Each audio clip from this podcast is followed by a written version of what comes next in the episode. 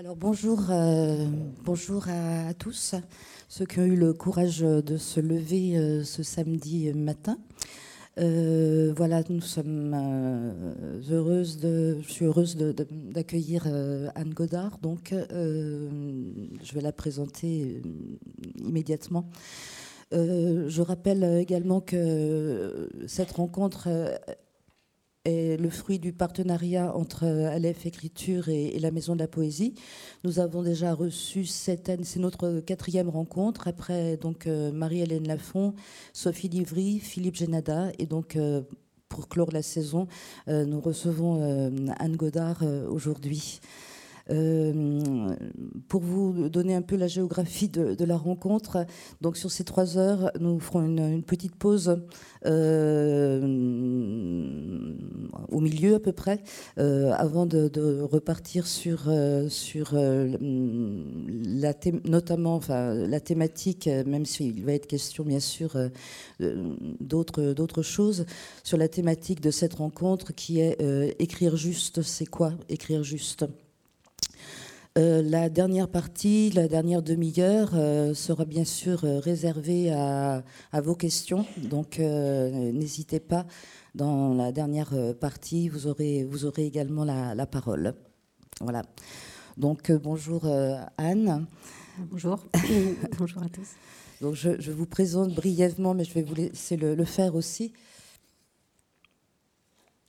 Euh, voilà, donc euh, vous avez euh, un parcours universitaire, vous avez commencé à, écrire par des nouvelles d'abord. dans les années 90, je, vois que vous avez écrit Faux dialogue pour la Nouvelle Revue française. Euh, Magdala, dans laquelle on reconnaît déjà Magda peut-être, mais je, n'ai pas pu euh, retrouver ces, nouvelles. Et euh, votre premier roman, donc aux éditions de minuit, L'inconsolable, qui a reçu le Grand Prix RTL Lire, et dix années, onze années plus tard, Une chance folle, donc toujours aux éditions de minuit. Euh, par ailleurs, euh, j'ai vu que vous aviez euh, un parcours universitaire, une thèse de doctorat où vous êtes intéressé à la pluralité des langues, des langages, des discours. Et du coup, le dit et la, parole est déjà présente, même sous un autre, vraiment dans une autre direction. Euh, vous travaillez également sur euh, les ateliers d'écriture euh, plurilingue, langues étrangères et langues étrangéisées. Voilà, si vous voulez nous parler un tout petit peu du coup de votre de votre parcours et puis peut-être de comment vous êtes, comment l'écriture s'est imposée à vous déjà par les par les nouvelles. C'est difficile de rendre compte de tout ça. Une question à tiroir. Oui. Euh, il y a des choses très concrètes. J'écris depuis euh, longtemps, depuis, euh, depuis la fin de l'adolescence. Je suis, passée à l'acte d'envoyer des petits textes à la Nouvelle Revue Française vers 25 ans. Et puis, et puis j'ai aussi effectivement continué des études euh, autour du langage, euh, du langage et des langues. Et puis après, des, choses se sont développées, euh, enfin, qui étaient liées à, l'endroit où, j'enseignais. C'est-à-dire que j'ai beaucoup d'étudiants étrangers. J'enseigne dans un département qui, qui est un département de, de français langue étrangère. Et je me suis intéressée à ce rapport étranger à la langue euh, alors c'est certain qu'il y a des échos avec ce que j'écris, mais c'est des, échos un peu lointains.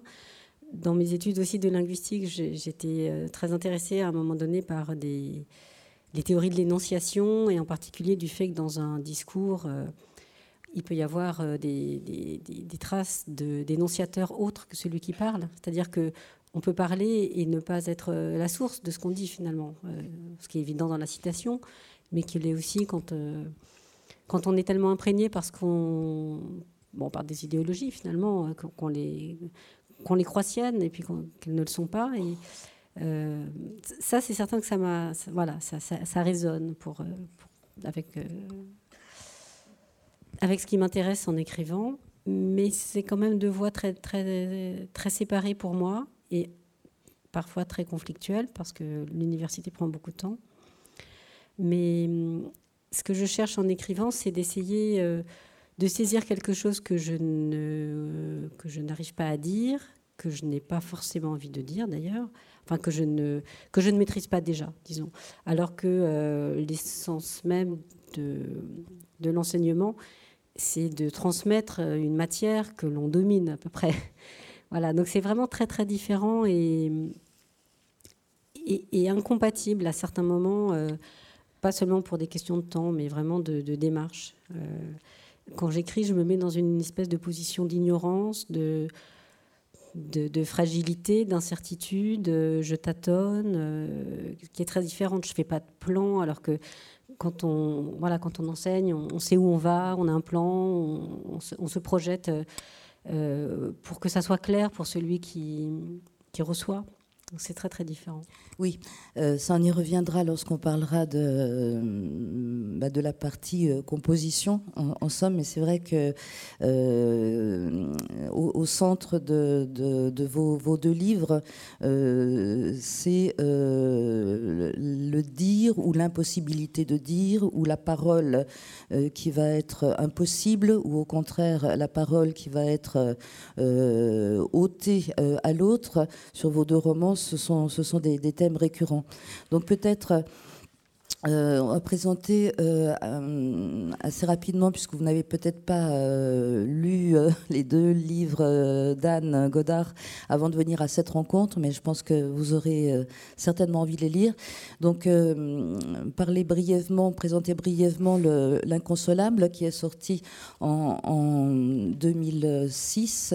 donc, je m'appuie sur le, pitch du, du matricule des anges. Une mère de famille porte le deuil de son fils aîné, mort encore enfant quelques années auparavant. Véritable mater dolorosa entêtée, elle se sert de son deuil comme d'un oriflamme, elle s'y complaît. C'est un livre noir, obstiné, implacable. Le récit nous fait pénétrer comme en un procès intime au cœur d'une conscience fermée à double tour sur une blessure dont elle ne désire aucune guérison. Et euh, l'une des particularités de, ce livre, euh, c'est euh, le choix du tu pour entrer dans la voix de, cette femme. c'est une sorte de long monologue au tu. Alors peut-être vous pouvez nous dire un petit peu déjà comment s'est imposée l'écriture de, ce roman.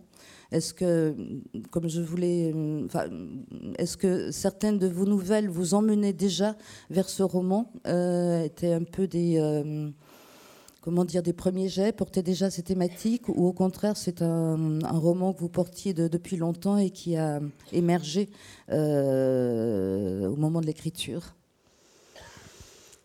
Euh, dans mes textes de l'adolescence, il y a des il y a des germes en fait euh, autour de justement ce, sentiment de ne pas être. Euh, il, y avait un, texte que j'avais appelé langue maternelle, qui était cette, euh, enfin un jeu de mots un petit peu, mais cette, idée que quand on est enfant, quand on parle, et on retrouve ça dans une chance folle aussi, l'enfant parle la, langue de sa mère, mais pas seulement au sens où c'est du français si la mère est française, mais au sens où ce qu'il dit de lui, ce qu'il sait de lui, ce qu'il pense de lui est, modelé pendant, pendant les premières années par ce, qu'on lui, ce que ses parents, sa mère souvent, lui dit de lui. Euh, donc voilà, cette espèce de, sentiment un petit peu de d'une espèce de, de, folie en fait d'être euh, de parler et de n'être pas soi euh, en train de parler il y avait il y a ça je pense à l'origine du dédoublement dans l'inconsolable avec, euh, avec quelqu'un qui, qui, parle, mais qui se parle à soi, ou enfin, qui, essaie de se enfin, qui est séparé de soi. Euh, les premiers lecteurs, en n'ayant pas encore, euh, entre guillemets, vu ma photo, se demandaient si si j'avais l'âge de pouvoir être la mère. Et, était un peu étonnée quand il m'avait rencontré de, se dire que ça, ne collait pas quand même avec voilà et, et, donc avait du mal à imaginer que ça soit pas écrit par quelqu'un qui soit justement le centre de ce de, de ce deuil, de cette femme en deuil. Euh, dans, les deux nouvelles que j'ai publiées dans, la NRF, euh, oui, les thèmes sont là. Il y a le thème de la mort, euh, la mort qu'on se donne et ses répercussions sur les autres. Et en même temps aussi la folie. la folie de ne pas voir qu'un enfant en particulier va, mal, va très mal, ou, de soi-même ne pas reconnaître qu'on va mal, ce qui est souvent le cas dans la dépression, euh, qui, sont des états qui sont très difficiles à décrire, à saisir, parce que quand on y est, on, est en général à peu près incapable de faire quoi que ce soit. Et quand on et quand on n'y est pas, on a du mal à comprendre qu'on puisse être à ce point paralysé. Et, et ça, c'est quelque chose que j'ai essayé d'écrire dans des textes qui ne donnaient pas grand-chose, enfin qui n'étaient pas forcément. Et puis cette impression d'être saisi dans les mots, ça c'est dans Magdala. Là, je peux vous lire un petit bout parce que je l'ai apporté, ah, tout Magdala. À fait, avec plaisir. Euh, Donc, Magdala, une des nouvelles que vous avez écrites en. C'était, c'était longtemps avant. Je suis une. Euh, j'écris lentement. Euh, c'était 98. C'est, c'est... En même temps, c'est comme dans l'inconsolable. C'est-à-dire, il y a des textes, il y a une espèce. Enfin, moi, j'ai une espèce de, de géographie secrète. Je sais ce que j'aimerais écrire. Une chance folle, j'y ai travaillé très très longtemps et je savais que je voulais l'écrire. L'inconsolable est venu avant. Euh, et il y a un troisième livre que pour le moment, euh, voilà, qui est là, enfin qui n'est pas encore là comme livre, mais il y a, autre chose que je voudrais aussi écrire.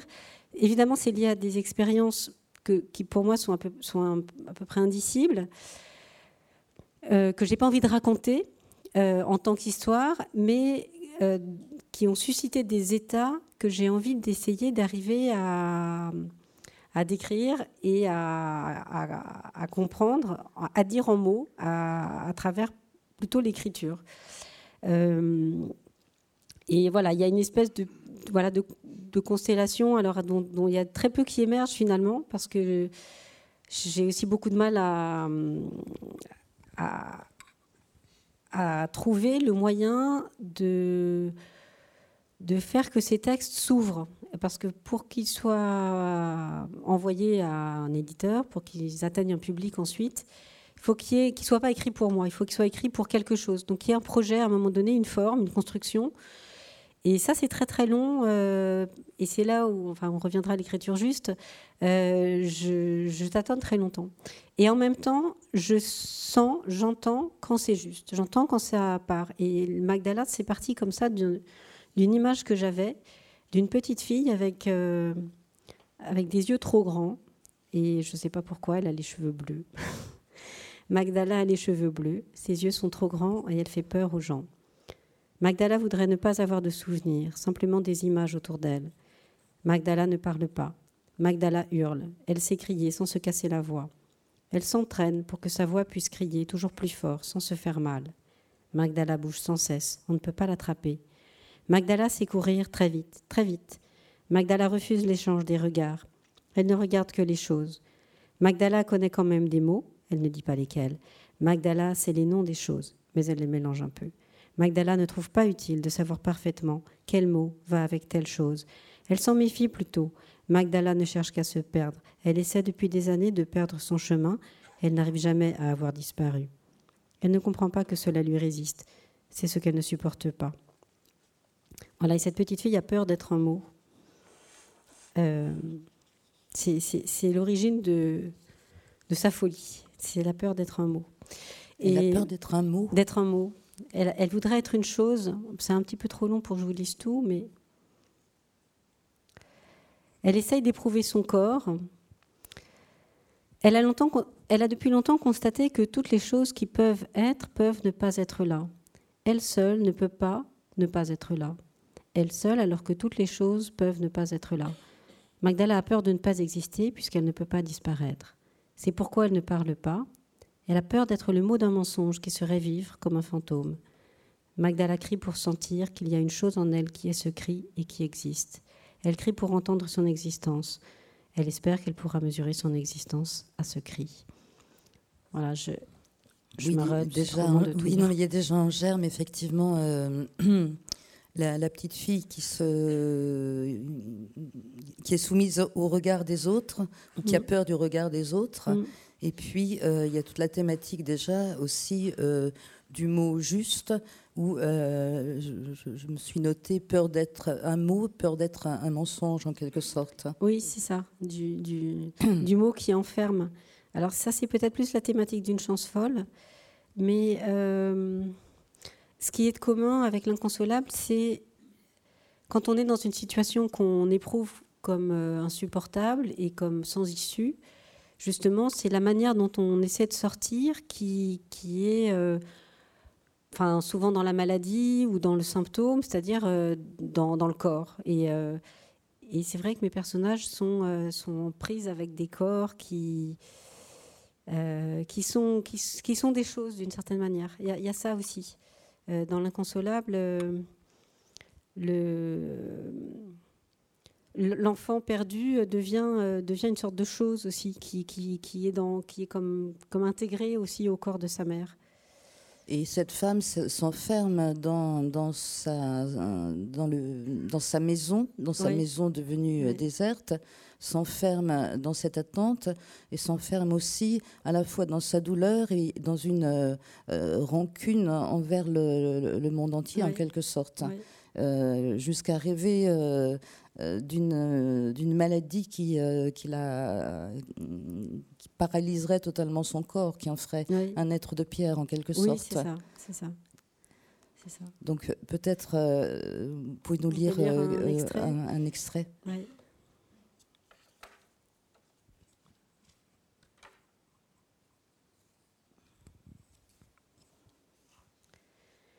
C'est venu du dehors, peu à peu, comme une main lourdement posée sur ton épaule qui t'aurait rappelé un souvenir usé. Tu es restée assise sur le lit, pieds ballants. Tu ne sais pas combien de temps ainsi, immobile, sans rien voir, sans penser à rien.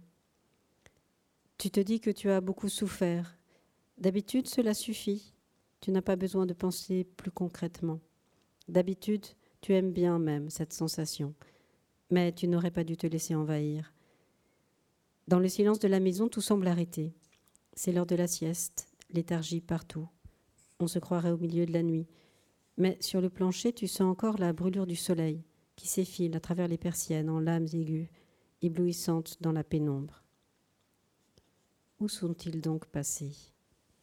Ta voix te parvient atténuée, blanche et creuse. Tu dis des mots sans te soucier de ce qu'ils pourraient signifier. Tu essaies seulement de t'assurer de ta présence, percevoir que tu es là, encore un peu vivante malgré tout. Du bout des pieds, tu atteins le rebord de la cheminée. La fraîcheur lisse de la pierre te ramène lentement à la surface de toi-même. Tu voudrais que quelqu'un vienne, mais personne ne vient. Personne ne t'a entendu. Personne ne sait. Depuis toujours, tu es dans le monde désert et jamais personne ne t'a dit ce que tu étais en train de vivre. Alors elle attend. Euh, C'est le jour anniversaire, toutes, euh, toutes les années, euh, depuis 20 ans, elle, attend en quelque sorte un signe qui, qui rappelle qu'on pense encore à elle et à ce deuil en quelque sorte. Oui. Donc je lis un deuxième extrait un petit peu plus loin. Assise sur ton lit, le téléphone posé à proximité, tu es en attente sans te l'avouer. Cet après-midi, tu es allé jusqu'au portail pour vérifier dans la boîte aux lettres attachée à la grille. Tu n'avais pas de lettres. Hier non plus, il n'y avait pas de lettres. Et demain, ce sera trop tard. Ont-ils tous oublié? Ce soir, tu attends que quelqu'un téléphone pour te dire qu'il se souvient, qu'il pense à toi. Personne n'appellera. Tu sais bien que c'est impossible. Tu sais qu'il juge malsaine ton obsession des dates, ta fidélité calendaire. Mais tu attends quand même. Tu ne fais rien d'autre qu'écouter le silence de l'appareil posé à côté de toi, anticipant sans y croire le moment où sa sonnerie te fera sursauter. Ce sera une erreur. Un faux numéro. Tu ne vois pas qui essaierait ce soir. Ou bien ce sera par hasard quelqu'un qui téléphone pour bavarder, sans penser que c'est ce jour-là. Alors, tu auras le plaisir troublant d'une conversation banalement aimable ou polie avec un ignorant qui, après avoir raccroché, se demandera peut-être si ce n'est pas aujourd'hui que il sera ennuyé parce qu'il ne sera pas sûr, parce qu'il n'aura fait aucune allusion, parce que tu n'auras rien fait pour le mettre sur la voie, tu n'auras rien dit de particulier. Mais il sera de plus en plus convaincu que c'était la date. Alors il n'osera pas non plus rappeler pour dire qu'il avait oublié, mais qu'il s'est souvenu. Il n'osera pas de peur d'être ridicule. Alors pourquoi avoir téléphoné une première fois?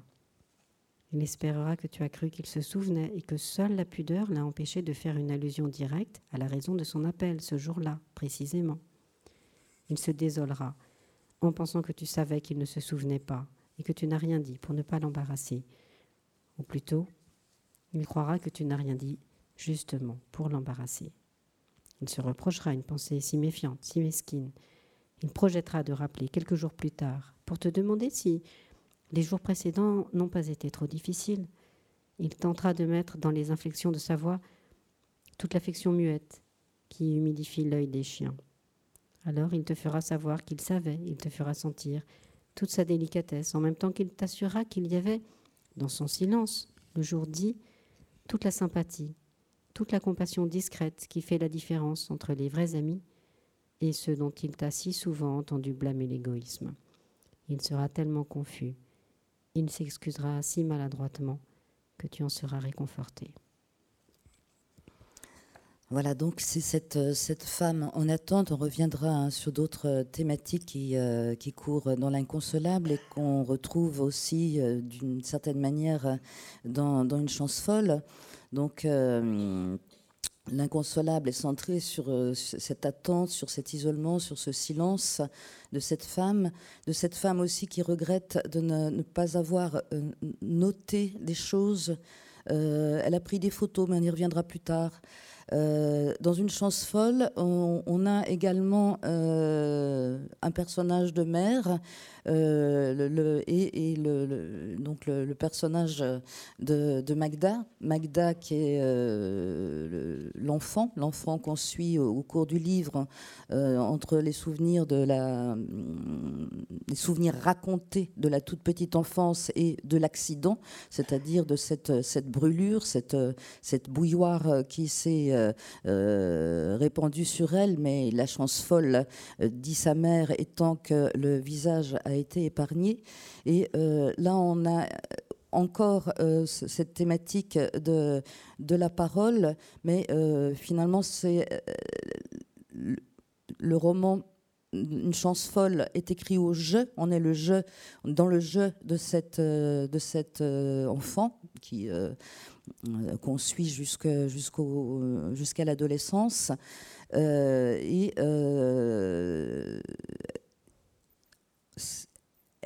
elle a besoin de récupérer son récit à elle, en quelque sorte. Est-ce que vous pouvez nous, dire un petit peu plus là D'un côté, on a une femme dans le silence et qui attend, et dans le deuxième, on a une, enfant et une jeune fille dont le récit et peut-être la parole a été spolié par la mère en quelque sorte.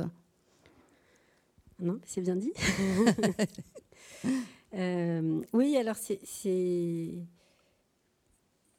c'est une expérience en même temps, euh, enfin que je porte un peu à l'extrême, mais en même temps que je disais tout à l'heure, tout enfant euh, fait de se rendre compte à un moment donné que euh, l'accès qu'il a à sa propre vie, en particulier dans les premières années, et, passe par la voix de quelqu'un d'autre et le regard de quelqu'un d'autre sur lui-même. Et on connaît tous cette expérience de, de croire qu'on a des souvenirs de quelque chose alors qu'en fait on, en a des souvenirs par une photo. Et, et, de faire l'effort d'essayer de se rappeler ce qui n'est pas... Euh, ce qui, ce qui, est hors de la photo est, souvent très, très difficile.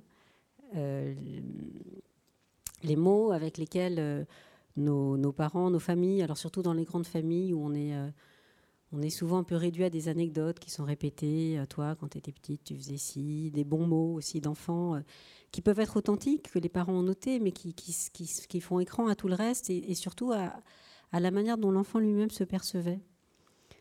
Euh, c'est drôle parce que j'ai lu, euh, là c'était pour euh, l'université, il n'y a pas longtemps, j'ai relu quelques pages de, du début de, des mémoires d'une jeune fille rangée, et elle décrit exactement ce sentiment-là qui a dit qu'elle détestait euh, les, les, vieilles dames qui lui tripotent les cheveux ou qui lui disent qu'elle a des jolies chevilles, je sais plus quoi, des jolis pieds, enfin ou des jambes, je sais plus. Et, euh, et cette, euh, elle dit, mais ces, ces gens-là ne se rendaient pas compte que moi, j'avais conscience de moi. Et, et qu'elle elle dit, je voudrais ne pas oublier qu'à 5 ans, j'avais une parfaite conscience de moi. Et c'est un peu ça qui est là. C'est cet enfant. Alors, c'est exacerbé par la, par la brûlure, parce que euh, elle n'a pas de souvenir de l'accident. Quand on lui demande de, raconter, euh, tout ce qu'elle peut dire, c'est répéter finalement ce qu'on lui a raconté. Euh, mais c'est là pour tout enfant à un moment donné, et pour même des choses gentilles. Mais quand on est enfant, on fait l'expérience que n'importe qui s'autorise n'importe quoi d'une certaine manière. Dans la rue, euh, des remarques. Euh, alors, c'est une expérience que les femmes font peut-être plus que les hommes aussi, euh, avec une, autre, une autre dimension à l'adolescence, à partir du moment où la jeune fille peut donc être confrontée à des, des propos agressifs dans la rue, mais, mais que finalement la petite fille fait aussi déjà.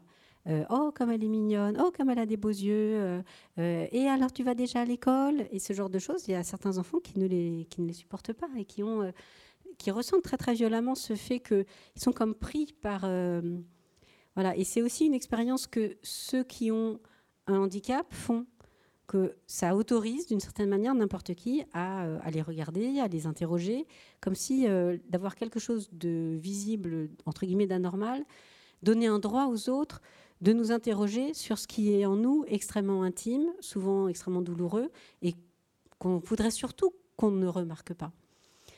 Et, alors, pour ça, c'était sans doute nécessaire de la décrire à la première personne, pour être justement à l'intérieur de cette, euh, de, cette euh, conscience qui, qui, se perçoit dans le, enfin, comme dans un filet en fait du regard des autres.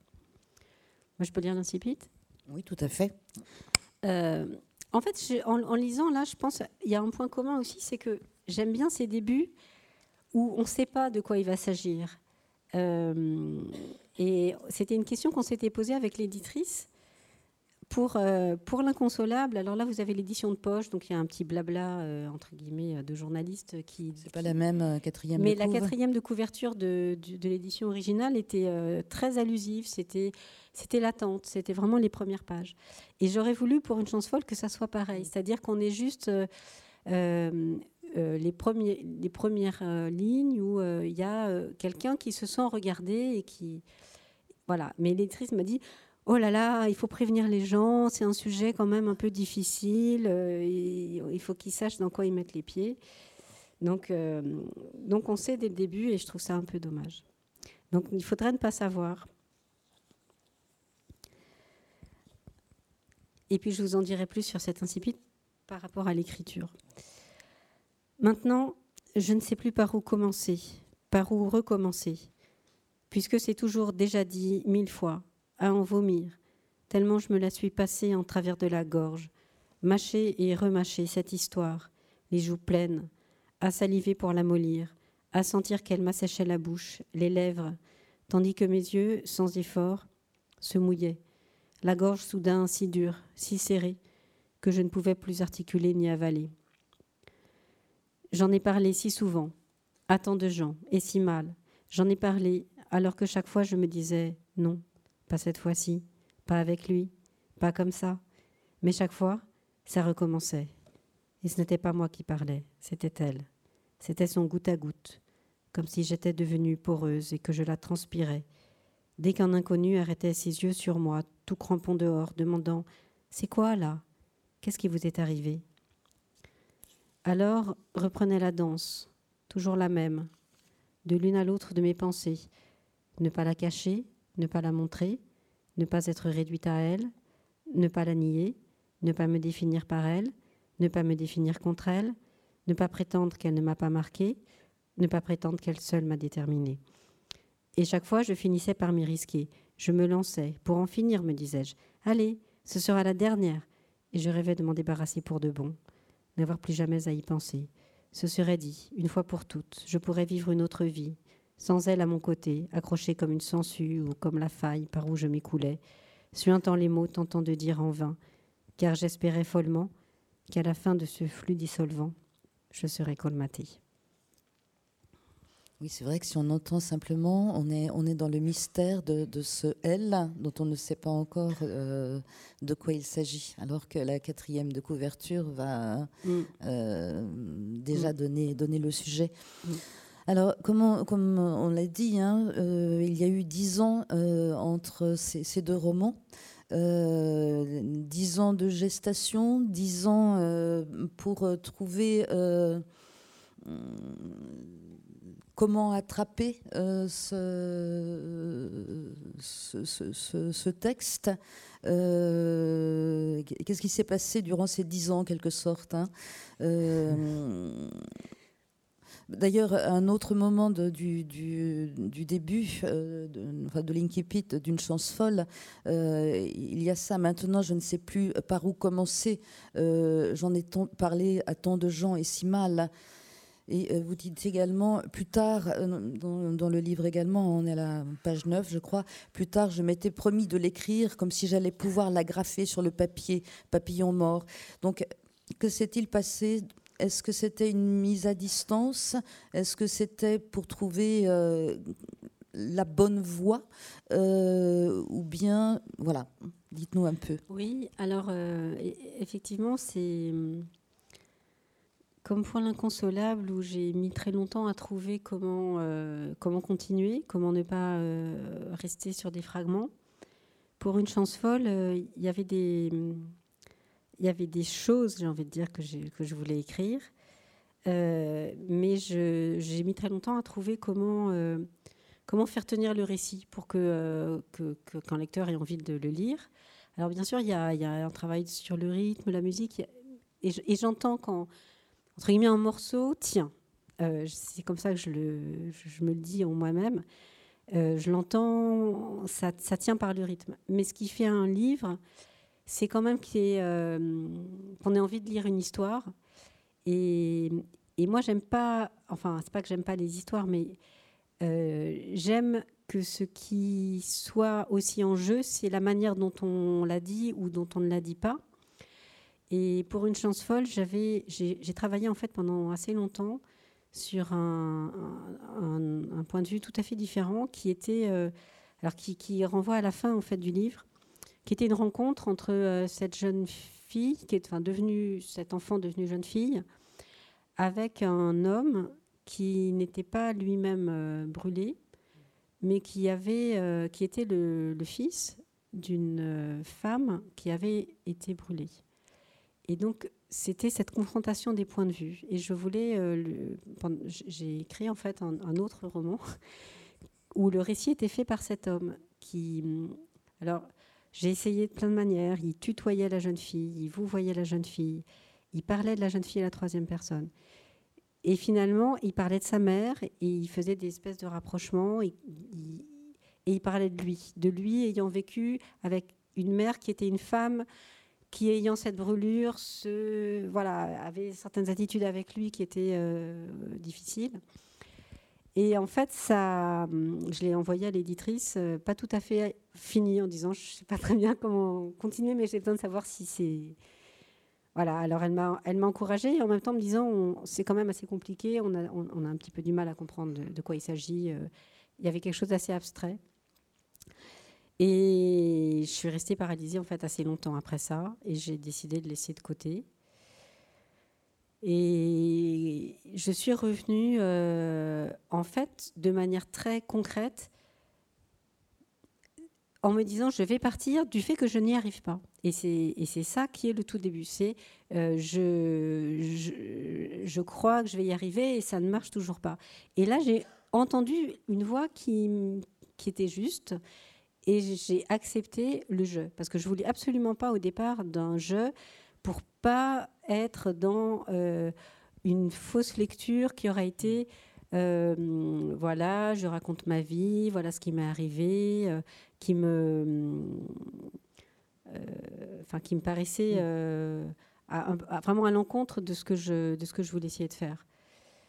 mais finalement, c'était cette solution qui, qui, était la plus simple. Voilà, donc il euh, y, a un livre, il y a un livre euh, qui est comme l'envers de celui-là, qui, euh, qui a conduit à celui-là. Mais c'est pour ça que c'était long. oui. oui, une sorte d'envers, de parallèle, de, de livres en miroir en quelque sorte. Euh, vous dites euh, également à propos de, de l'écriture et, peut-être de, ces périodes de, silence, euh, écrire mais parfois nécessaire et à d'autres impossible. C'est lors d'une interview peut-être avec Josiane Savigno, je ne sais plus. vous dites de l'écriture, c'est une expérience très intense, absorbante et dangereuse d'une certaine manière frôler des états qui sont difficiles, où l'on peut se perdre en étant au plus près des sensations où le physique et le psychique se confondent. C'est vrai, ce qui me frappe dans vos, dans vos deux livres, c'est, euh, ce sont ces allers-retours euh, euh, incessants en quelque sorte, ou bien cette, cette fusion en quelque sorte entre les, états euh, d'émotion ou de les états psychologiques, on peut dire, des personnages et, euh, les sensations. Euh, dans, les, mm. dans les deux cas, j'ai l'impression qu'elle est, on, est dans cette forme d'incarnation là. Euh, est-ce que vous pouvez nous parler de ces moments justement où euh, euh, l'écriture est impossible? Est-ce que c'est est -ce une souffrance ou est-ce que c'est une gestation en fait? Vous avez un peu répondu déjà d'une certaine manière. Bah, il y, a une gestation, il y a une souffrance qui est une sorte des moments de découragement ou d'angoisse, de dire mais entre les deux, ça a été quand même après donc euh, l'abandon du roman numéro 2, enfin en plus qui était un, numéro 3, parce qu'il y avait eu un numéro 2 très différent que, l'éditrice a refusé en me disant que c'était justement un peu plus artificiel et que j'avais écrit dans un tout autre état, justement, plus légèrement, comme une histoire. Et, ça m'a fait revenir à, ce, à, ce, projet initial qui est difficile de décrire à partir des sensations, donc sans savoir ce que je vais vraiment réussir à tisser ensemble et et, réécrire en fait une fois que une fois que j'ai exploré ces états sans savoir où ça va mener euh, je vois se dessiner un petit peu l'histoire qui va les qui va me permettre de les de les euh, de les faire tenir ensemble. Et, euh, et d'une certaine manière je réécris à ce moment-là. Et quand je réécris c'est assez dense. Ça c'est sur une période finalement courte mais sur des morceaux, à partir de morceaux que je reprends, que je relis, que je retisse ensemble, qui peuvent être euh, écrits de manière très morcelée. Euh, voilà. Mais il y a eu des moments où je me disais, euh, bon, ben voilà, j'ai publié deux nouvelles dans la NRF, un livre, un premier roman chez Minuit, puis voilà, c'est fini. Et puis, bah, il y, a, y, a, une espèce de petite de petit fond à l'intérieur de moi qui ne renonce pas, qui dit non, non, mais je vais, je vais m'y remettre. Et c'est vrai qu'après coup, euh, après coup, je pense qu'une chance folle est, mieux que le, que le livre abandonné. Et je comprends ou j'accepte ce temps. Euh, après, c'est la vie, euh, enfin la, la, nature a horreur du vide et la vie aussi, ça se remplit très vite. Donc euh, c'est pas non plus, euh, je suis pas non plus des, des, jours et des jours sans rien faire et en me disant je n'arrive pas à écrire. Ma vie est, très occupée, le, travail universitaire me prend aussi beaucoup. Il y a aussi des moments euh, tout bêtes de frustration, de d'avoir envie d'écrire, de sentir que les choses sont prêtes à effleurer, mais je peux pas écrire une heure par-ci, une heure par-là et, et j'ai j'ai des cours à préparer, j'ai des réunions, j'ai des voilà, j'ai des choses qui, qui prennent voilà. Donc il y a une mais en même temps, je suis obligée de l'assumer parce que c'est un choix que j'ai fait assez tôt. Euh, de me dire que ce que je voulais écrire, je voulais que ça vaille la peine euh, très intensément. Et donc, je savais aussi que je n'aurais pas énormément de choses à écrire. C'est-à-dire, je, j'allais, j'avais pas, enfin, bon après, maintenant je me dis, avec le recul, j'aurais pu être dans une tout autre, un tout autre rapport à la littérature. Mais euh, quand, euh, à 19 ans, j'écrivais des, petits textes, je sentais bien cette tension entre se projeter dans l'idée d'écrire pour être écrivain et donc écrire des choses qui pourraient être, euh, je ne dis pas artificielles, mais des sujets, disons, plus extérieurs sur lesquels je fais une documentation, etc. Et j'étais pas très, pas très attirée finalement. Et ce que, ce que j'avais, c'était cette espèce de sensation au fond de moi, de quelque chose que, que j'arrivais pas du tout à dire et à communiquer, et où, ça, valait, ça valait la peine pour moi d'essayer de le faire. Mais en, ayant la conscience que c'était. Euh, que ça, ça serait peut-être pas très alimentaire, disons. Donc j'ai fait aussi ces choix-là et d'une certaine manière, je me dis maintenant que il faut aussi que je les assume.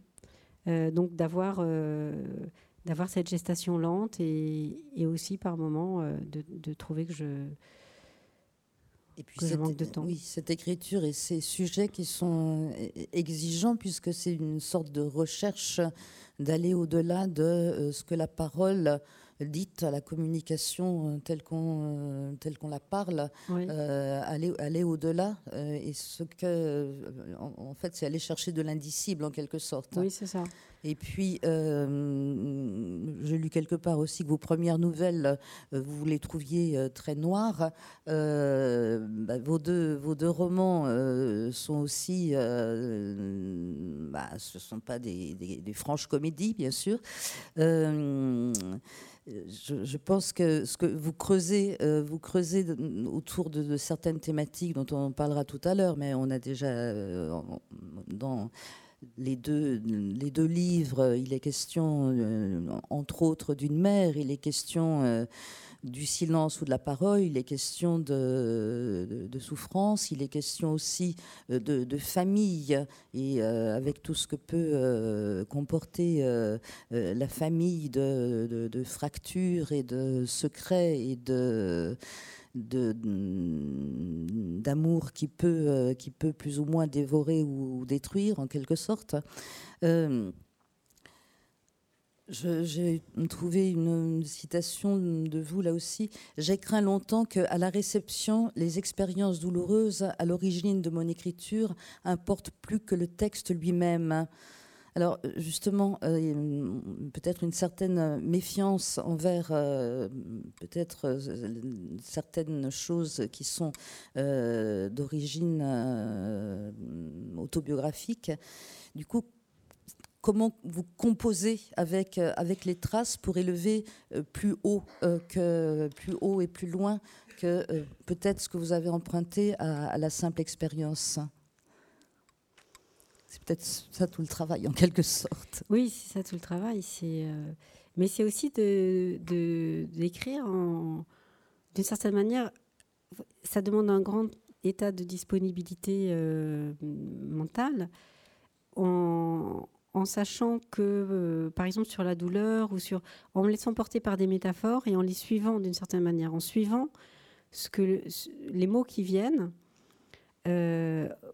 je ne vais pas dire en écriture automatique, mais en. Il y, a des, enfin, y a des rythmes d'écriture très différents. Il y a des moments où j'écris euh, euh, vraiment euh, le plus vite possible, j'écris l'ordinateur en, tapant, je sais taper avec tous mes doigts, donc j'écris vite, je peux écrire très très vite, avec des fautes de frappe, peu importe, mais d'essayer de, suivre ce qui, ce, qui, ce, qui, voilà, ce qui arrive.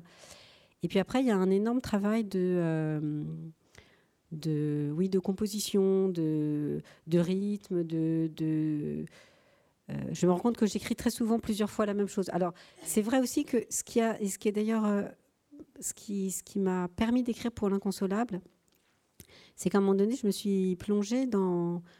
J'ai lu quasiment tout, toutes les œuvres en prose de Thomas Bernhardt et j'étais euh, portée par parce qu'effectivement, j'avais cette espèce de, censure de dire, mais enfin, qui a envie de lire euh, l'histoire d'une femme en deuil, l'histoire d'un suicide, l'histoire de voilà de, des, des, histoires lourdes, on pourrait dire. Et, mais en lisant Thomas Bernard, où, il y a à la fois des, sujets très sombres, la folie, euh, la détestation aussi, et en même temps euh, une espèce de vitalité euh, extraordinaire, ça m'a aidé à me dire que comment faire pour que, enfin, ces livres qui sont effectivement sombres soient quand même il y a quand même une sorte d'allant qui est, les mots. En fait, moi j'ai un plaisir dans les mots aussi.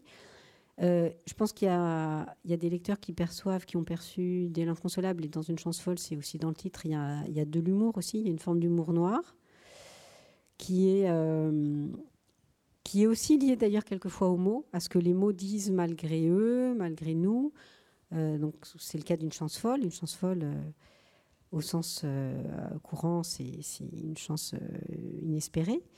mais bien sûr, c'est aussi une chance qui est folle et qui, euh, ça peut aussi, on peut le voir dans, ce sens-là. Donc, donc c'est, inespéré d'avoir cette chance, mais c'est aussi une chance paradoxale qui, qui, peut nous conduire vers la folie, puisque euh, c'est une malchance qui est une chance. Euh, pour moi, c'est, le, le, c'est la chance des survivants.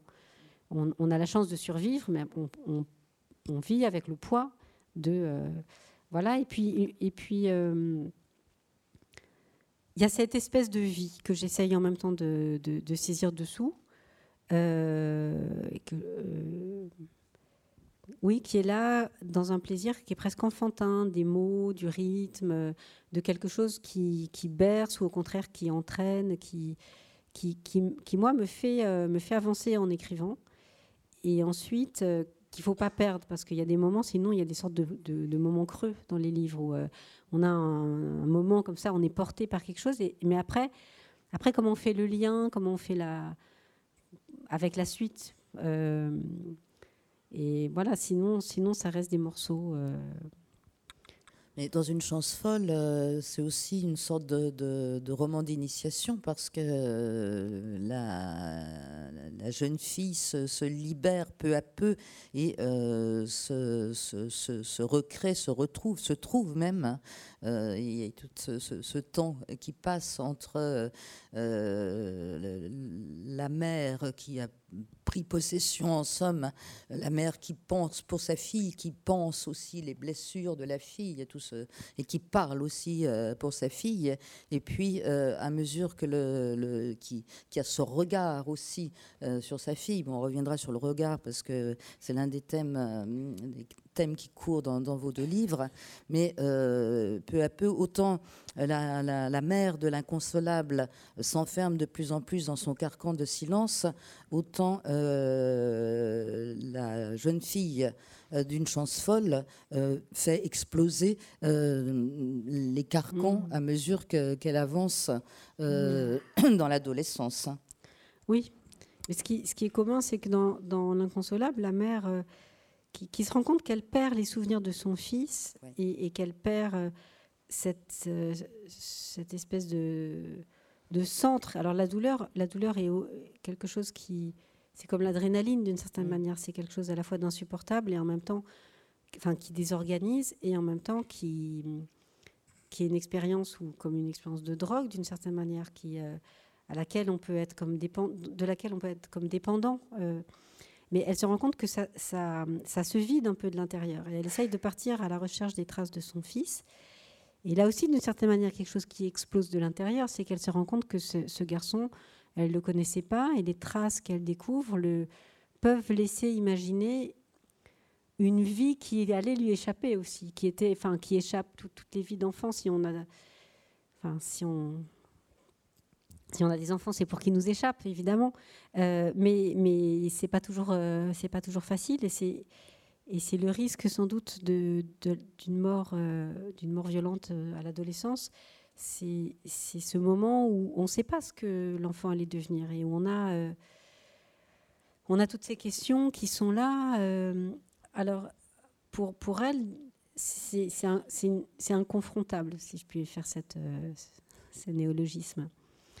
Dans, dans, une chance folle, on est, on est avec l'enfant et, et, et l'enfant sort, mais Mais évidemment, à chaque fois, on est dans un point de vue unique, c'est-à-dire qu'on ne sait pas comment c'est vécu par la mère. C'est sans doute vécu de manière très difficile de se rendre compte que cette petite fille qu'elle a, soignée, beaucoup par culpabilité parce qu'elle s'est sentie coupable d'être, euh, de, l'avoir mal surveillée, d'être à, l'origine de, de, l'accident, ce qu'elle ne veut pas vraiment reconnaître, mais de compenser sans cesse en, la soignant, elle ne peut pas vraiment reconnaître que cet enfant, d'une, certaine manière, elle l'a complètement dévoré, englouti dans, dans, son soin. Et elle ne peut pas accepter non plus les manières dont sa fille trouve à vivre. Euh, parce que c'est pas celle qu'elle avait prévue pour elle peut-être, mais euh, après là il y a aussi effectivement toute la dimension familiale, le regard de la famille qui est très présent. Euh. et ça aussi c'est quelque chose sur lequel je m'interroge beaucoup, même dans la vie courante. C'est toujours cette idée d'origine de ce qu'on fait ou de ce qu'on est, et du regard qu'on a sur soi, de ce qu'on dit de soi, de la manière dont on pense à soi, mais aussi de la manière dont on agit.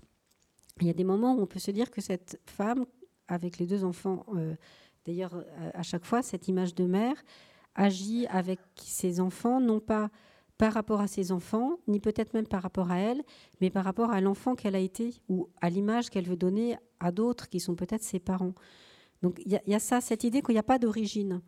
Alors c'est vrai que ça allait bien d'une certaine manière avec une chance folle avec cette genèse où il n'y a pas d'origine. Et je ne sais pas si, c'est ça que je vais finalement terminer, mais j'ai eu envie tout de suite après une chance folle d'écrire, de réécrire encore une fois une chance folle d'une certaine manière pour dire non, c'est pas comme ça en fait, c'est encore autrement. Euh, après, je me, j'ai toujours cette, cette, peur de me dire, mais qui va avoir envie de le lire Qui va encore avoir envie de lire cette histoire euh Quiconque écrit euh, se, pose cette question-là. Voilà, mais, euh, mais c'est ça finalement. Je ne crois pas qu'on ait mis le thème et qu'on écrive ou pas. Notre vie, plus on vieillit, à la fois plus les choses changent, enfin, de manière très subtile et en même temps euh, dès qu'on parle avec des gens un petit peu âgés, on, perçoit tout de suite qu'ils qui radotent, entre guillemets. on est tous portés à ça. On est tous, euh, on, est tous à, ressasser, en fait, un, petit nombre de choses et en même temps. Euh, alors, comme j'ai gardé des textes très anciens, qui sont quelquefois là, des fragments vraiment de journal, quelquefois j'ai cette espèce de surprise de, me rendre compte que j'ai déjà écrit ça d'une autre manière. Et en même temps, c'est différent et en même temps, c'est toujours là. Il y a toujours cette espèce de point. Euh, et ça aussi, c'est quelque chose que je trouve intéressant, que j'aimerais bien arriver à saisir, mais j'ai l'impression qu'à chaque fois, il y a, un défi que je me donne où je me dis c'est encore plus difficile que le livre précédent parce que c'est encore plus subtil et plus, enfin, plus difficile à saisir, peut-être plus difficile de de ne pas être dans la banalité et d'arriver à intéresser euh, à, ce que ça soit un dévoilement, à ce qu'il y ait une sorte de suspense, à, dire que c'était pas exactement comme ça, mais c'était presque comme ça, mais c'était quand même pas ça, et qu'en plus maintenant, on a tellement changé qu'à force d'y penser, on n'est même pas sûr de pouvoir encore atteindre ça. Voilà, c'est cette espèce d'éloignement. Et en fait, c'est continuer à creuser un sillon à la recherche de quelque chose euh, qu'on n'a peut-être pas encore trouvé. Euh, ce, que, ce que vous dites, euh, moi, ça me paraît vrai pour euh, la plupart des, auteurs. Lorsqu'on lit une série de, de livres d'un même auteur, on s'aperçoit bien que sous des formes différentes, on retrouve des personnages qui ont des sérieux airs de famille. Et euh, on pourrait dire, entre les deux mères, il y a quand même de sérieux airs de famille, hein, des miroirs un peu mmh. déformés, mais, euh, mais tout de même, et euh, aussi des thématiques qui, qui, sont récurrentes. Hein, ce que j'ai, bon, il y a la thématique du, du regard, bien sûr, dans, dans Une chance folle, mais je dirais qu'elle est là aussi dans l'inconsolable. on ne la regarde plus. Euh, on, ne, la voit plus, mais elle cache tellement que verrait-on D'ailleurs, il n'y a plus personne, elle a vidé tout le monde. Euh, la thématique, bien sûr, de, la famille, de la famille. Et avec, attendez, je recherche, voilà, c'est ça, famille avec ses secrets, famille avec ses fractures. On retrouve également des hommes qui sont des, enfin, les, pères en quelque sorte, qui sont souvent qui s'absentent ou qui euh, sont absentés en quelque sorte. Euh, on, retrouve également dans les deux cas euh, la musique, particulièrement dans une chance folle, mais elle est également pardon, dans l'inconsolable, mm. mais elle est déjà, elle est également un mm. peu présente à sa manière dans dans une chance folle. Euh, la thématique de la mort violente, euh, que l'on retrouve aussi dans les deux cas. Et euh, voilà, si, on s'arrête un petit peu sur le, sur le regard, parce que dans, dans, les deux, livres, il y a aussi, on, a on, a envie de dire, faute de mots, essayer d'attraper des, images dans, dans l'inconsolable. Elle n'a pas pris de notes, et elle cherche, elle cherche absolument euh, euh, ces, pellicules ces pellicules que le, le, fils a pris pendant sa période caméra, et c'est là où elle s'aperçoit que peut-être elle ne le connaissait, elle ne le connaissait pas, et elle en meurt presque d'ailleurs. Et euh, dans Une chance folle, euh, le thème de, la photo est, très présent également, avec les photos, euh, les gros plans que, prennent, que prend la mère, alors que le, père, c'est autre chose qu'il photographie. Mm. Le père, il, photographie à l'extérieur, il photographie la nature, il photographie les fleurs. Peut-être peut on pourrait lire ou parler en tout cas de, de cette puissance, enfin de, de ce thème euh, à la fois du regard et de, et de l'image. Oui, alors c'est mm. aussi, euh, au-delà des photos, c'est la question, je pense, de l'archive.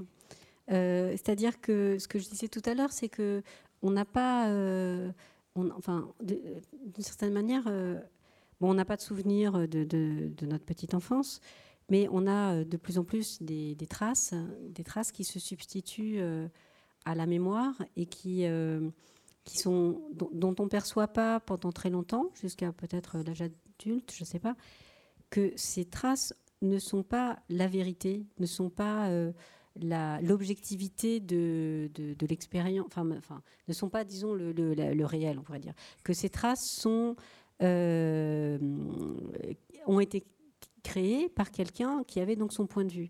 Alors c'est le cas des photos. Euh, les photos ne sont pas euh, ne, sont pas, sont des témoignages et en même temps n'en sont pas. C'est-à-dire sont le témoignage d'un regard aussi, euh, de convention, de plein de choses, parce que la manière dont on photographie est liée aussi à des représentations qui peuvent être socialement partagées. Et puis dans les textes, je voulais qu'il y ait, parce que quand on essaie de comprendre des choses de sa vie, souvent on va vers ça. Euh, il y a euh, donc il y a les photos d'un côté, il, y a, il peut y avoir des films maintenant. Et il y a aussi euh, des cahiers, des cahiers. alors les cahiers que les parents peuvent tenir sur les enfants, avec les, les, le développement, les bons mots, des, récits d'actions, etc., qui sont à la fois charmants et, qui peuvent être extrêmement violents aussi. Ça dépend évidemment de, la manière dont on les regarde, peut-être aussi de ce qu'on y raconte. Mais euh, il y a, euh, et puis, euh, il y, a, évidemment aussi le, témoignage qui, qui est forcément aussi une manière de se justifier. ce qui évidemment, on n'est pas du tout dans, dans, dans, dans, cette, dans cette prison-là, j'ai envie de dire, avec la fiction. Euh, mais je voulais qu'il y ait des espèces de miroirs de, ça, c'est-à-dire que quand on essaie d'être soi, de s'interroger sur ce qui est notre, euh, notre, identité, voilà, il y a le corps, il y a les mots, mais les mots qui viennent des autres, les images même, les images de soi en général ne, coïncident pas, les images qu'on a de nous-mêmes ne coïncident pas avec les images que les autres ont de, nous-mêmes. Euh, voilà, alors les photos, effectivement, les photos, c'est, a le rapport qu'on a aux, photos et peut être euh, aussi euh, très, euh, très anecdotique ou au contraire très, très fort et, violent. Alors, je peux vous lire euh, dans l'inconsolable, il y a une petite partie sur les photos. La, mère qui a effectivement, euh, dont la maison est désertée, qui a, qui a, dont les enfants sont partis, le mari est parti, elle est seule, plus personne ne vient. Elle vit avec ses photos, elle, elle a un couloir avec les photos. Donc je vous lis ça, puis après il y a effectivement une autre, un autre usage des photos dans Une chance folle. Tu es entré dans le couloir. Tu n'es pénètre que depuis que tu es absolument seul dans la maison. Étroit et sombre, il ne mène plus nulle part. La pièce du fond est condamnée.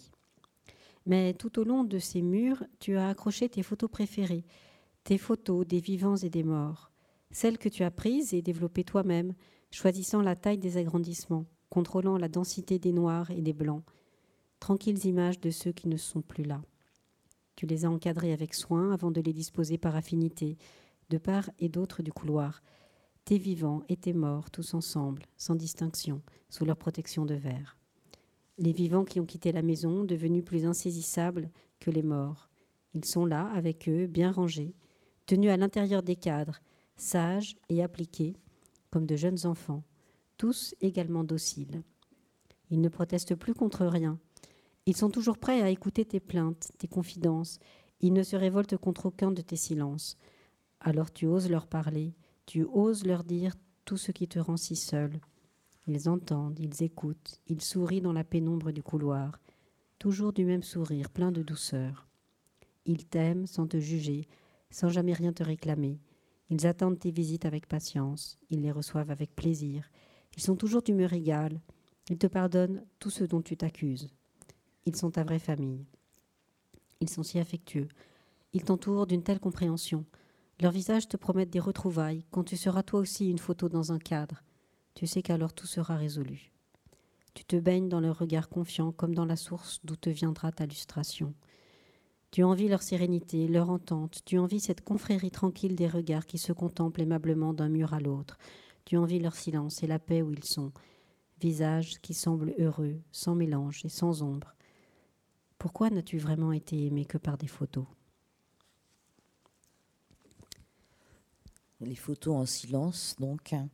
Et euh, dans, dans, Une chance folle, euh, c'est euh, la manière dont la mère photographie de, de, très près, en très gros plan, et jamais des photos de famille, mais toujours des photos comme si quelque part aussi elle séparait toujours euh, mm. ses enfants. Ça fait pas famille.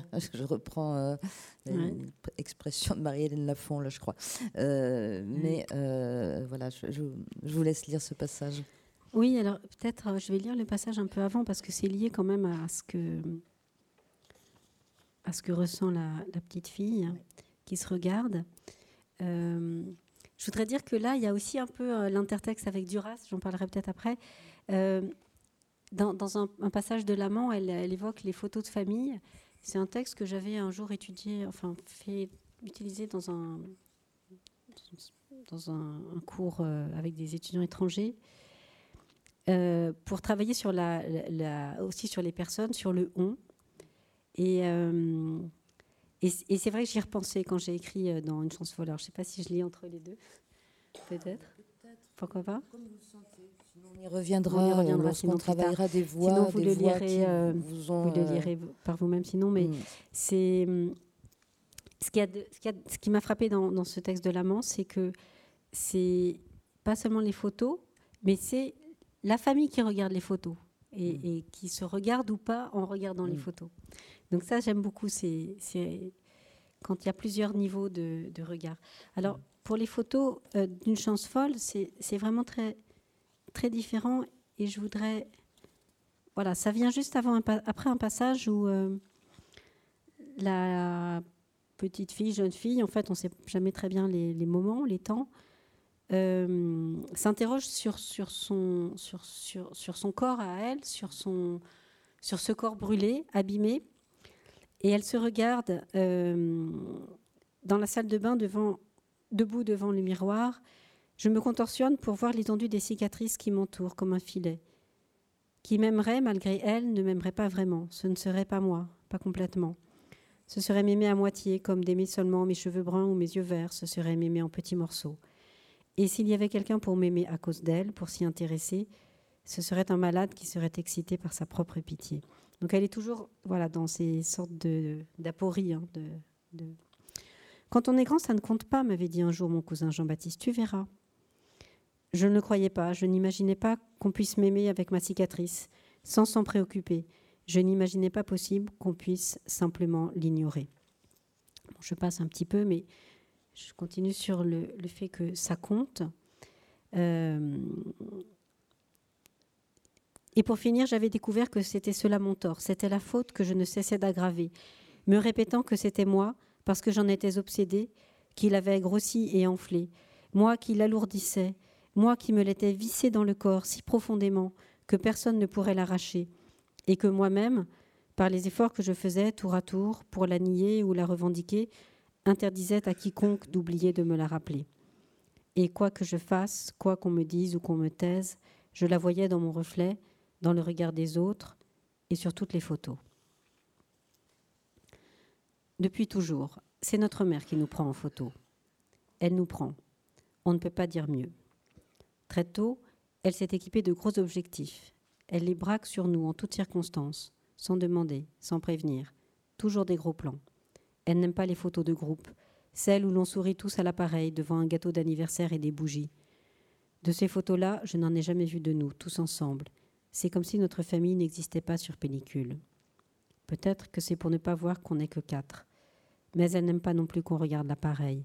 Ce qu'elle veut, c'est nous saisir sans qu'on la voie, ou du moins qu'on fasse comme si on ne la voyait pas, quand elle nous mitraille de tout près pour des portraits en très gros plan. Elle nous attrape sous tous les angles, dans toutes les lumières, dans toutes les postures. Surtout l'été, elle part en chasse, on dirait qu'elle fait des reportages animaliers. Et ces photos nous montrent toujours à demi nus, dès qu'on s'arrose dehors dans l'herbe, dès qu'on patauge dans une piscine gonflable, dès qu'on se baigne dans un étang. Elle s'accroche l'appareil au cou et va et vient autour de nous, le téléobjectif pendant bas sur son ventre. L'hiver, c'est dans la salle de bain qu'elle nous débusque pendant le bain où nous trempons des heures avec des bateaux en plastique. Elle prend les joues, les cheveux collés sur le front, la peau mouillée. Elle nous prend par morceaux et nous reconstitue dans des albums numérotés. Et ce sont ces morceaux aussi qu'elle envoie à toutes les tantes machins, aux cousins trucs, aux parents de toutes sortes qui réclament des nouvelles des petits, des photos, des portraits. Et les photos circulent dans ce grand marché de la marmaille qu'on se partage en famille, en plusieurs exemplaires, comme les dindes découpées à Noël, comme les boîtes de chocolat, les papillotes et les marrons glacés. Je les revois ailleurs, encadrés, punaisés, scotchés, au fil des visites de fin d'année.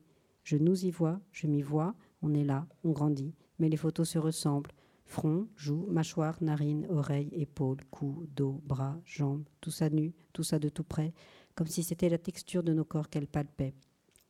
Les cheveux blonds de mon frère, mes cheveux bruns, sa peau dorée et lisse, le duvet blanc de son dos, ma peau d'enfant recousue, fripée et raide, aux lignes tordues comme un linge qu'on aurait essoré.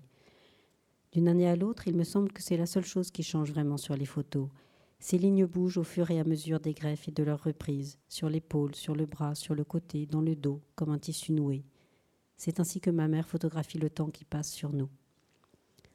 Quand enfin on a été trop grand, quand on ne s'est plus baigné ensemble, quand on n'a plus passé nos étés en famille, quand elle n'a plus pu nous prendre, quand elle s'est mise à photographier, elle s'est mise à photographier en gros plan des murs, des troncs, l'écorce et la pierre rongée de mousse, couverte de lichen, et c'est ma peau encore que je retrouve, ses plis, ses décolorations, ses reliefs.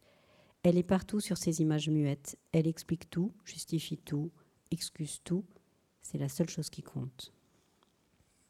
Je trouve très, très fort ce passage où lorsque les enfants ne se laissent plus prendre ou ne sont plus là, euh, elle photographie des, gros plans de, de, murs. Hein. Et là encore, on retrouve, euh, j'ai envie de l'appeler l'emmuré de l'inconsolable, mmh. hein, où on a euh, justement ces... oui alors peut-être une, euh, dernière, euh, euh, question, une dernière piste avant, avant la pause. Peut-être justement, on va, clore cette première partie sur, les, sur voix qui vous ont, qui vous ont nourri vous dites, vous dites quelque part, lorsque, lorsque vous avez écrit L'inconsolable, vous avez tenté les, éditions de minuit et vous avez dit si Irène Lindon avait publié Laurent Mauvignier, elle pouvait être intéressée par la voix de mon livre. Donc vous citez notamment Laurent Mauvignier comme l'une des voix euh, qui vous a inspiré. Euh, Thomas Bernard, vous, vous, en avez parlé aussi tout à l'heure avec euh, cette voix du, ressassement et puis, puis ces thèmes de, sur la, mémoire, la, la famille et l'incommunicabilité, on va dire. Et vous avez également parlé de, de Duras et notamment peut-être ce passage autour, autour des photos encore auxquelles vous avez pensé euh, hmm. avant d'écrire peut-être ce que vous venez de nous lire? Oui. Alors, euh, Duras, je pense que pour moi, il y a aussi la composition musicale.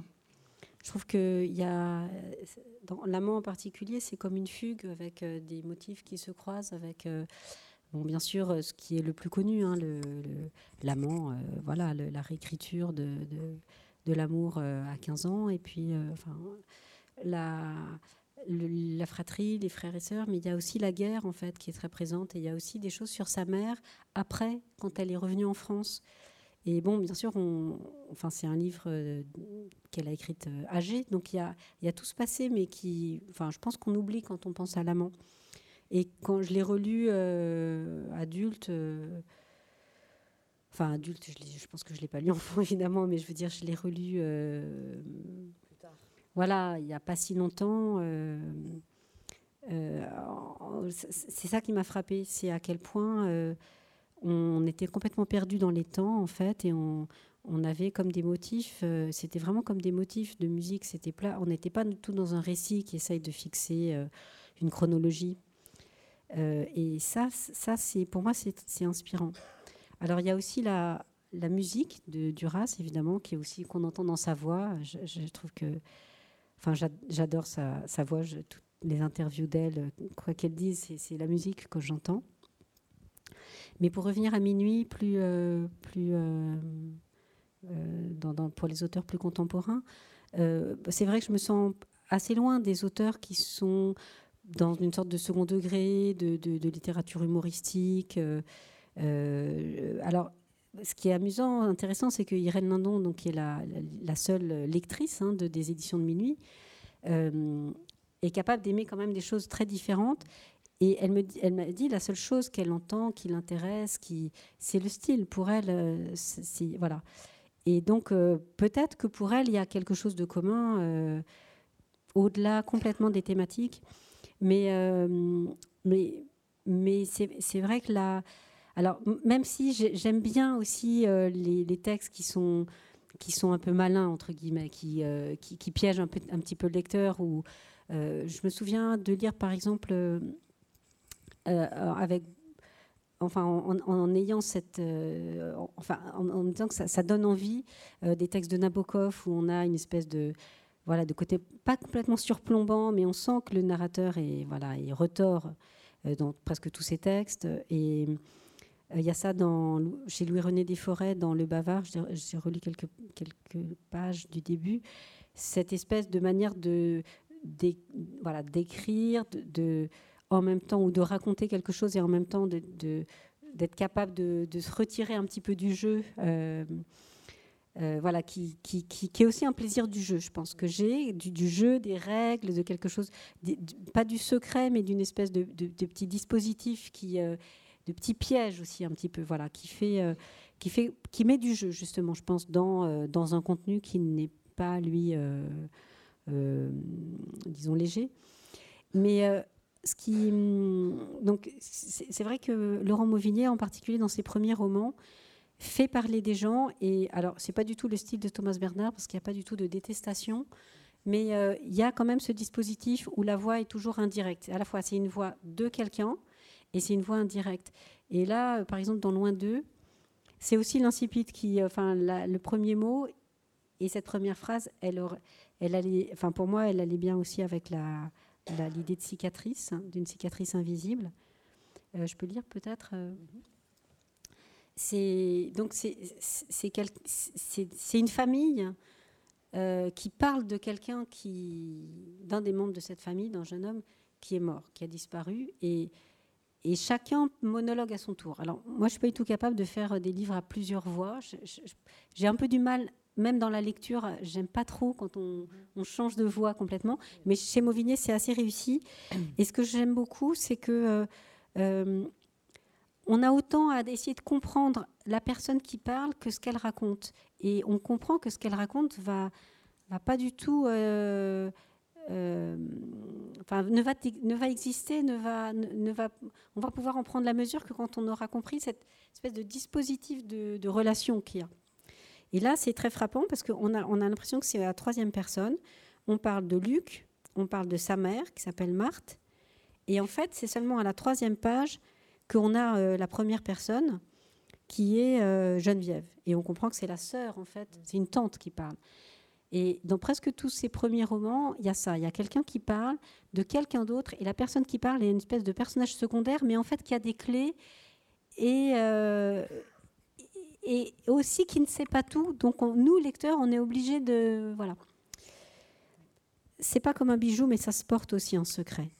Du moins, lui, c'était marqué sur le front qu'il portait une histoire qu'il n'a jamais dite. Ou bien s'il l'a dite, c'est à mi-teinte, à travers des formules à lui, tout en mystère, quand pour seule vérité, il a laissé, griffonné dans sa chambre sur un post-it, un bout de phrase écrit au stylo à billes noires, mais dont l'encre était complètement foutue. Il aura fallu qu'il appuie méchamment, tant elle lui tenait au cœur sa phrase. Sa mère a dit Luc, il ne pouvait pas partir sans nous laisser de sa bouche la phrase qui s'y promenait. Marthe a baissé les yeux pour raconter ça, cette histoire de phrase qu'il aurait eue dans la bouche. Puis elle a passé ses doigts sur ses lèvres, il y avait de la salive au coin, des taches blanches que les doigts ont enlevées juste avant qu'elle dise que tout ça, c'était peut-être arrivé parce qu'à force d'être trop proche, il n'avait jamais rien pu voir de ce qui n'allait pas. Voilà. Ce que, ce que je trouve aussi très bien très, très fort chez lui, c'est ce mélange des voix et cette espèce de parler, raconter, très oral. Alors, euh, avec des questions, là, je suis technique, mais qui peuvent me gêner un petit peu, c'est l'absence de la négation. Euh, là, ça, là, ça, ça, ça, sonne pas faux. Enfin, alors que dans certains textes, c'est une voix qui est, qui est orale, quoi, voilà, qui, est orale et ouais. nous emmène déjà dans une forme de parler, une forme d'univers. C'est ça c'est ça. Mais ça, c'est des questions très techniques que je me suis posées. une autre, l'autre nouvelle que je vous ai pas, dont je vous ai pas parlé, qui s'appelle Faux dialogue, c'est quelqu'un qui parle, c'est un, un, enfant ou un adolescent, et j'avais tout écrit sans nœud.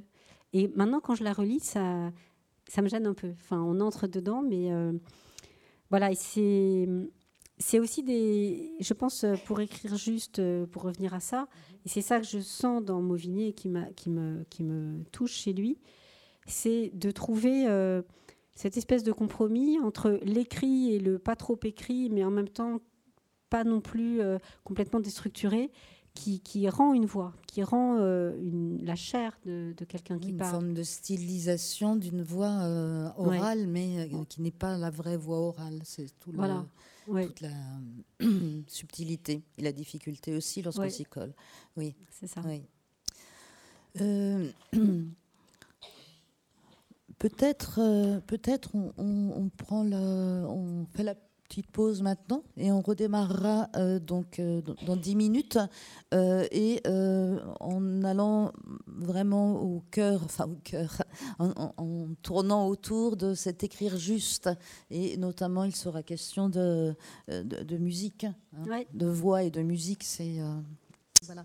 Alors nous allons commencer la deuxième partie de, cette rencontre, euh, ciblée un, peu plus justement sur, euh, la, thématique de, cet écrire juste. Euh, peut-être pour ouvrir, les choses, j'ai reçu une, question.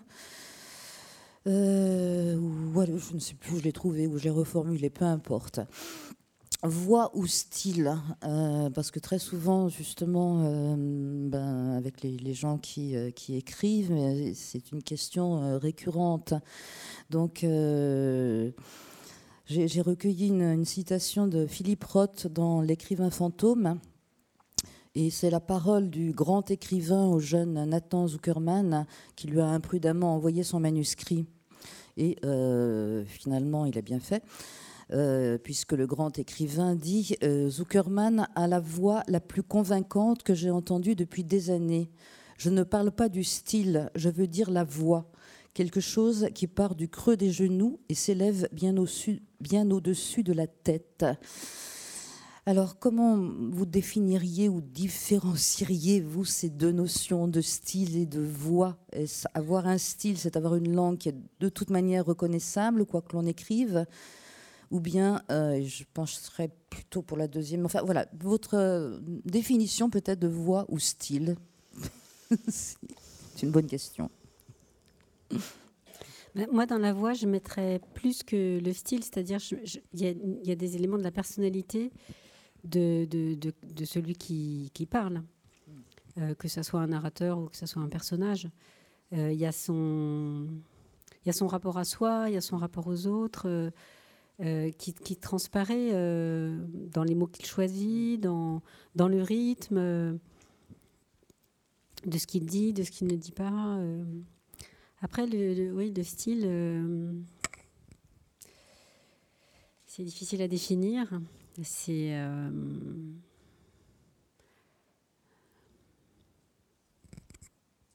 Moi, très souvent, quand on me pose la question, j'ai plus envie de. Oui, le, mot voix me parle plus parce que justement, euh, c'est une voix, une petite musique peut-être, euh, qui, quel que soit euh, le thème, et, avec des, incarnations complètement différentes, hein, va, va se, retrouver, mais mmh. un peu comme comme, comme dans, une, dans un morceau de, musique, hein, puisqu'on va passer par là, comme un thème qu'on ne reconnaît peut-être pas tout de suite, mais qui, qui, qui, ressurgit qui peut être complètement transformé. Mais ce que moi j'entends aussi dans voix, c'est la voix d'un personnage donc qui n'est pas forcément tout le temps la même. Pas tout le temps. Peut-être que, en fait, on reconnaît mm. euh, la voix de l'auteur, mais euh, pour, pour, euh, pour l'idée d'écrire juste, j'ai l'impression, pour, pour moi, il s'agit de trouver quand même, il y a un écart avec ma propre voix, la voix de celui ou celle qui va parler, que, que ce soit à la deuxième personne ou à la première personne, parce que curieusement, à la deuxième personne, c'est pas un discours adressé à quelqu'un, c'est la personne qui se parle à elle-même, donc c'est toujours sa voix, c'est toujours... Euh, c'est le genre de tu de Nathalie Sarraute euh, au début, enfin dans, dans, dans Enfance. Hein, oui, que j'ai retrouvé aussi dans Un homme qui dort de Pérec, que j'ai lu après, qui est un qui est aussi alors dans Un homme qui dort, c'est un personnage euh, qui se regarde un peu de loin, qui est, qui, est au bord de la dépression mmh. aussi. Et je me suis demandé s'il n'y avait pas un lien. Euh, cette espèce de distance qu'on a avec soi. Parce que chez Sarraute, c'est une espèce de, il y a un dialogue, il y a un tu, mais il y a peut-être un jeu, il y a une espèce de, il y a une, sorte de, polémique intérieure. Alors que là, c'est plutôt une espèce d'absence, de mise à distance. Dans, dans, un homme qui dort, en tout cas, ça m'a beaucoup, euh, ça m'a beaucoup frappé. Ce espèce de détachement, en fait, de soi, qui y a avec le tu mais qui va, qui, qui, donne mm. aussi, qui fait partie de la voix parce que c'est, mm. c'est aussi, euh, c'est aussi le rapport à, mm.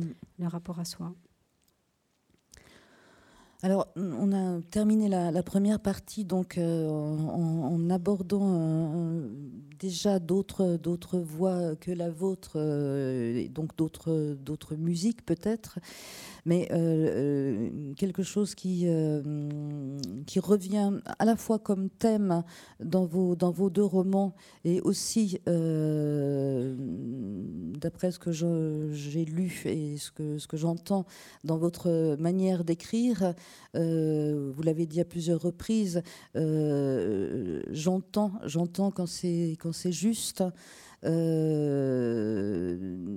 Petite question, euh, est-ce que quand vous dites vous entendez quand c'est juste, est-ce que vous pratiquez euh, le gueuloir à la Flaubert ou euh, non, c'est vous, vous lisez C'est la voix intérieure. Mais, je relis tout, le temps et dire c'est un des problèmes que pour, pour le fait d'écrire si lentement, c'est que je peux quasiment pas euh, reprendre un texte là où je l'ai laissé, même si c'est la veille, mm. sans euh, relire depuis le mm. début.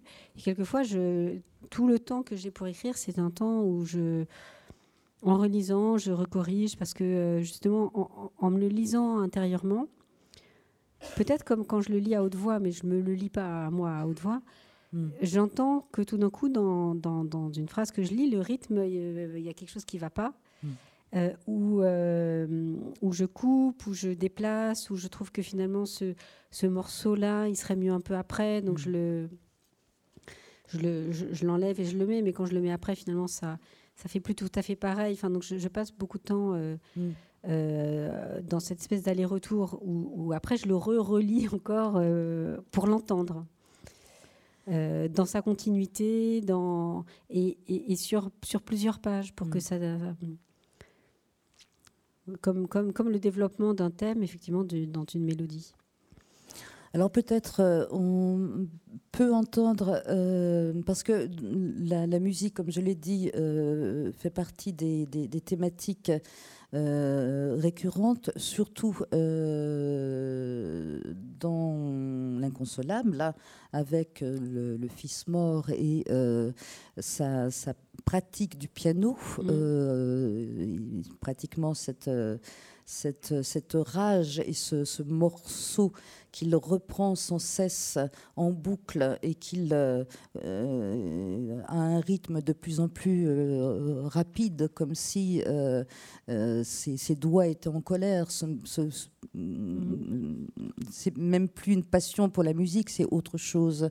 Peut-être vous pouvez nous en parler un peu du, coup et lire ce passage et puis peut-être euh, ce sera le moment de, l'entendre. On va peut-être euh, l'entendre aussi. Euh, bon, je, je, pense que pour, pour essayer d'exprimer de, des choses qui sont qu'on peut pas vraiment raconter, qui sont des sortes d'états, la musique est un moyen. Enfin, pour, enfin, c'est une sorte de c'est la rivalité entre guillemets. Euh, enfin, c'est pas la rivalité, je sais pas. C'est le détour ou c'est le moyen ou c'est d'une part euh, parce que la musique peut nous mettre dans des états euh, d'émotion alors qu'il n'y a pas de, a pas de contenu, il n'y a pas de, il y a pas de, de sens. Et enfin, c'est une expérience quand même très. Enfin, moi, je suis très réactive à la musique. Je peux pleurer en, chantant une chanson euh, très facilement et en écoutant aussi des morceaux, euh, ça, ça, me, ça me traverse vraiment. Euh, et puis c'est aussi un regret parce que j'ai j'ai pas de pratique musicale et j'ai une admiration, une fascination pour la d'abord la capacité de lire ces signes cabalistiques que sont les partitions qui sont graphiquement très belles, mais qui, de, les de les transformer en gestes. Parce que ça aussi, c'est complètement différent. C'est vrai que c'est aussi extraordinaire de lire des signes et d'en faire euh, à la fois de la voix et du sens. Mais dans la musique, pour qu'il y ait une interprétation musicale, c'est transformé en gestes et ça passe dans le corps vraiment. Et en particulier avec un piano, euh, ça passe dans les, mains, mais il y a tout le corps qui est, là, les deux mains doivent être indépendantes l'une de l'autre. Enfin, il y a quelque chose physiquement que je trouve vraiment très fort. L'instrument lui-même est une espèce de, meuble énorme. On peut être, quand c'est un piano à queue, on peut être dessous. Enfin, on est dans la musique, on est dans. Voilà. C'est vrai que j'ai beaucoup de métaphores, même avec les regards, où euh, on peut être dans un regard, on peut être pris dans, dans la musique, on est porté, on, voilà, ou des choses qui sont physique, qui, on, est traversé. Voilà, c'est les émotions, les sensations, même la vibration, quand on est près d'un piano, ça, ça vibre, dans, dans, dans, ça se sent. Euh, c'est un rapport très fort en fait euh, à l'instrument. Et puis en même temps ça paraît ça paraît aussi très sage. C'est-à-dire que enfin c'est une discipline mais voilà jouer du piano euh, on apprend ça dans les familles bourgeoises à tous les enfants. Ça fait partie des c'est une contrainte presque scolaire. Ça, peut être voilà presque rien. Et en même temps ça peut être tellement fort quelque chose qui nous encore une fois qui nous traverse. Et, et c'est vrai que le rapport à la musique enfin dans une famille qui écoute de mes parents qui écoutaient beaucoup de musique, mon père en faisait euh, beaucoup et euh, c'était tout le temps présent. et, et d'une certaine manière, ça pouvait être plus facile de parler d'une interprétation musicale que de dire ce qu'on des choses voilà qu'on pouvait vivre des émotions qui nous qu'on n'arrivait pas à dire. Et donc, y a, pour moi, il y, a ça depuis très longtemps, euh, cette présence de la musique comme, et du piano en particulier, comme euh, une, autre manière. Euh, alors, il y a, y, a, y a, un texte qui est absolument extraordinaire de Marguerite Yourcenar, c'est son premier roman, c'est Alexis ou le traité du vin combat, mm-hmm. que j'admire aussi beaucoup et qui qui dit ça merveilleusement, c'est un musicien qui écrit à sa femme, qui lui explique pourquoi il s'en va. Et euh, elle, dit des choses sur la musique et sur ce que les, la musique peut dire et que les mots ne peuvent pas dire, qui est vraiment euh, très, très, très, très, très bien exprimé. dans une langue elle-même tellement musicale que. J'ai beaucoup, il y a très longtemps que je l'ai lu, mais j'ai adoré. Euh, en fait, comme si la musique était une autre forme de langage et que peut-être euh, ce que vous essayez et réussissez à approcher, c'est écrire juste, c'est comme on dirait jouer juste ou, euh, ou chanter juste. Euh, vous dites, je ne sais plus où, quand j'écris, je n'ai pas de plan, je pars d'un rythme, j'écris son but, il émerge une voix qui approche d'un sujet, d'un thème. On a, mmh. on a déjà quelque chose qui est d'ordre musical et euh, plus loin, je crois, vous dites, plus loin ou ailleurs, quelque chose se fait de manière sourde, comme dans un morceau de musique se développe un thème qu'on ne voit pas au début, mais qui donne un sens rétrospectivement au morceau épars euh, des, euh, des commencements. Voilà. Mmh. Donc, vous n'écrivez pas avec un plan, mais vous écrivez avec, avec la, la recherche d'un rythme euh, après, progressivement, y a, les motifs se développent quand même. Je sais que je vais les reprendre. Et, ça, c'est vraiment un travail de, composition quand, quand, ce que j'ai écrit est suffisamment avancé pour être, pour être déjà presque un livre. Et, et, ce qui fait euh, peut-être euh, qu'à un moment donné, je, me dis c'est fini. Même si après, j'ai quand même toujours, je me dis toujours j'aurais pu continuer à. Mais c'est que les choses se répondent. Enfin, il y a une construction qui fait qu'il y a des thèmes effectivement qui apparaissent, qu'on retrouve, qui se développent, qui sont contredits, euh, comme des contrepoints aussi euh, en musique, et que euh, ça forme un tout à un moment donné. et alors, dans, l'inconsolable, il y a aussi ce, alors, ce mystère qui est comment que peut-être les comédiens peuvent, peuvent, peuvent approcher aussi c'est la question de l'interprétation.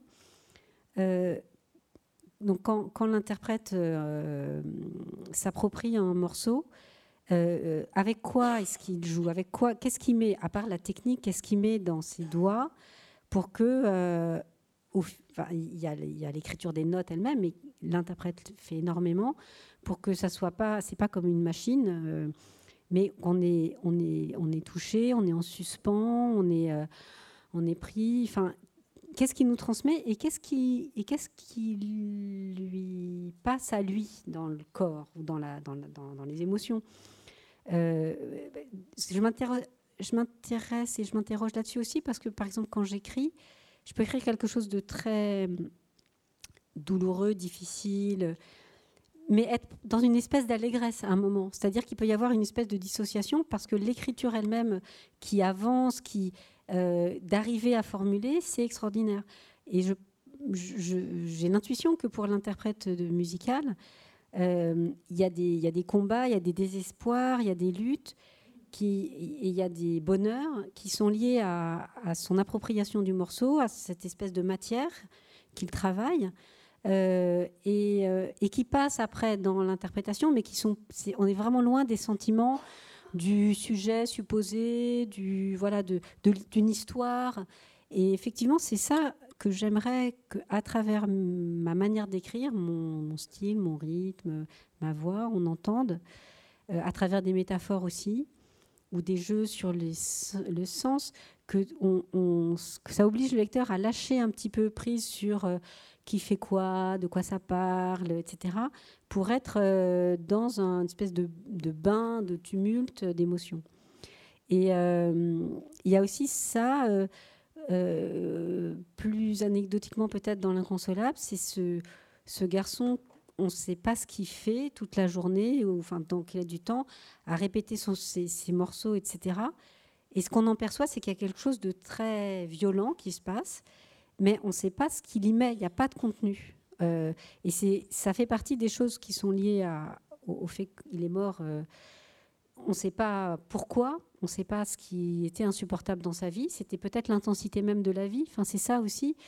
Parce que les, anecdotes qui disent oui, mais parce qu'on euh, s'est moqué de lui à tel moment, on sait bien que pour le suicide, il y a toujours il peut y avoir, enfin, il y, a, un élément déclencheur en général, mais cet élément déclencheur, en général, est totalement anecdotique. Et, euh, c'est ridicule de se focaliser dessus, d'essayer de le trouver, parce qu'on n'aura jamais la clé. La question, c'est pourquoi quelqu'un a une telle intensité de vie qu'il est prêt à mourir. Et pour moi, dans, euh, ce garçon qui essaie de maîtriser ce morceau de piano, il y a ça. Et puis alors, j'aimais bien ce, un petit, j'aime bien des sortes de petits clins d'œil intérieurs pour moi. C'est euh, un, des, romans de hum, Thomas Bernard qui est autour de Glenn Gould et euh, voilà, il y a une petite référence. je, franchement, moi-même, je me souviens plus très très bien comment j'avais fait ça, mais voilà, il y, a ça dans un de ses livres, en tout cas. La musique est très très présente dans son œuvre. Euh, comment parler qui se suicide de, oui. à, cause d'un morceau de musique voilà c'est ça. ça voilà c'est ça et, et, cette euh, voilà c'est tout dire à quel point euh, la, le, fait d'avoir en soi l'envie de vivre ou de mourir et alors c'est juste un, autre rapprochement je, vous disais quand on, on, avait préparé cette rencontre un texte qui m'a énormément frappé que je n'ai que je n'ai fait qu'entendre pendant très longtemps. Que je n'avais seulement, en fait, plus qu'entendu, j'étais allée à une, une, représentation, parce que quand vous parliez de voix, je pensais au fait que j'aime énormément entendre des textes lus. Euh, le, livre de Marguerite Yourcenar, il, est lu par Didier Sandre, c'est vraiment absolument extraordinaire, c'est une voix, une mélodie. Et que la lecture, à haute voix, enregistrée, m'a permis d'aimer des livres que je n'aimais pas parce que la voix m'a fait entrer, m'a fait trouver une empathie que euh, je n'avais pas en fait à, la lecture. Mais c'est un livre qui s'appelle La folie du jour de Maurice Blanchot, qui est un texte très étonnant que j'avais euh, vu en, fait en monologue sur scène, un peu comme ici, en fond complètement noir, et un homme, euh, une espèce de grand impère, dans mon souvenir, un chapeau, qui parlait, presque juste une voix. Et ce tout début, c'est justement, c'est donc je m'en souvenais pas, mais je pense que si ça m'a tant frappé, c'est aussi pour la thématique, mais dont que j'avais oublié. Euh, c'est quelqu'un qui, qui, parle de sa vie et qui parle de sa, du bonheur qu'il a à vivre et du bonheur identique qu'il aura à mourir, et qui est lié à l'espèce d'intensité de présence de, de, la vie. Je peux lire peut-être euh, un, un, paragraphe. C'est le tout début. Et moi, je, je, me souvenais de la première phrase. Et il y a une question de rythme aussi. Je ne suis ni savant ni ignorant. J'ai connu des joies, c'est trop peu dire. Je vis. Et cette vie me fait plaisir, me fait le plaisir le plus grand. Alors, la mort. Quand je mourrai, peut-être tout à l'heure, je connaîtrai un plaisir immense. Je ne parle pas de l'avant-goût de mourir, qui est fade et souvent désagréable. Souffrir est abrutissant. Mais telle est la vérité remarquable dont je suis sûre. J'éprouve à vivre un plaisir sans limite et j'aurai à mourir une satisfaction sans limite. Voilà, je trouve ça absolument incroyable de, enfin de vie et, euh, et que la vie, c'est aussi euh, l'intensité qui peut rendre la vie insupportable. Ou, voilà. Et, et en même temps, donc ça, c'est pour parler de la voix, cette, euh, cette, cette, cette voix qui sort, entre guillemets, comme ça, de nulle part. Voilà, je reviens sur la musique. Euh, la tempête, c'est un morceau donc de, Beethoven, une sonate de piano que, je connais très bien. Alors, je l'ai entendu jouer, je l'ai entendu répéter et j'avais envie d'écrire là-dessus. mais bon, je vais donner un sens évidemment qui est lié au livre. je voudrais peut-être vous le faire entendre après avoir lu l'histoire, enfin le passage. C'est il y, a quelque chose, selon les interprétations, qui peut être très très très différent dans, dans, ce morceau. Donc là, ça, je vous lis l'extrait, et puis on écoutera. Euh, voilà, c'est au bout de ce couloir des photos euh, de l'inconsolable, il y, a, la chambre de l'enfant où elle va, la mère va finir par entrer, et puis il y a le piano. Tu n'y pensais plus depuis longtemps. Il est là, derrière la porte que tu viens de refermer à clé. Le piano, son piano. Un peu désaccordé sans doute, mais qui en jouerait À mi-voix, tu chantes, sans même t'en rendre compte, le thème de la sonate qu'il préférait, La tempête de Beethoven. La veille de sa mort, il y travaillait encore. La partition était restée ouverte sur le pupitre au début du troisième mouvement, tel qu'il avait laissé. Tu reconnais les pages cornées, crayonnées de lignes superposées qui fixaient, comme des couches géologiques, ses lectures successives. C'était le seul qui avait eu véritablement un don. Il apprenait avec une facilité extraordinaire et déchiffrait tout ce qu'il trouvait. Déjà dans ton ventre, il marquait sa prédilection pour le piano. Tu le sentais bouger, tu crois même qu'il battait des pieds quand il entendait ton père t'en jouer. Les autres n'étaient pas faits pour la musique, ni oreille, ni rythme, pas de discipline non plus. Ils avaient tous abandonné après de trop nombreux se crise de larmes devant des exercices qu'ils étaient aussi incapables d'exécuter correctement que de retenir. Lui seul ne s'était pas découragé. Il travaillait tous les jours. Il jouait la tombette si bien déjà, il la jouait sans arrêt, chaque jour, plusieurs fois par jour, plusieurs fois de suite. C'était devenu une obsession. Les dernières semaines, il ne jouait plus rien d'autre. Les derniers jours, il ne jouait même plus que le troisième mouvement, le plus rapide. Il voulait le jouer toujours plus vite si vite qu'il ne pouvait plus suivre son propre jeu sur la partition, ni regarder ses doigts qui se bousculaient sur le clavier. Maintenant tu n'écoutes presque plus de musique. Tu ne peux plus. Sauf le stabat de Pergolèse. Bon, puis c'est la question des voix, là, des voix, du chant. Euh,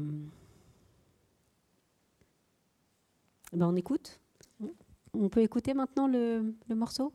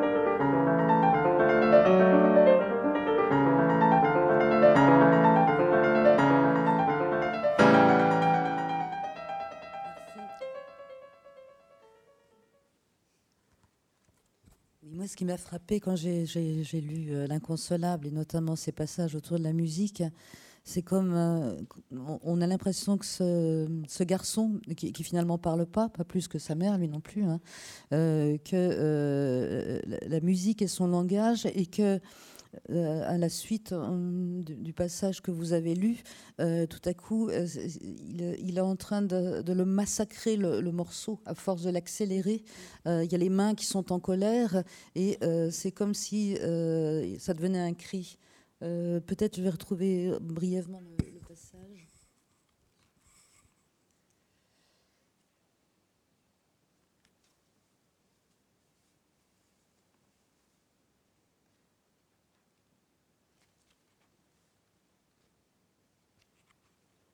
Tu en as la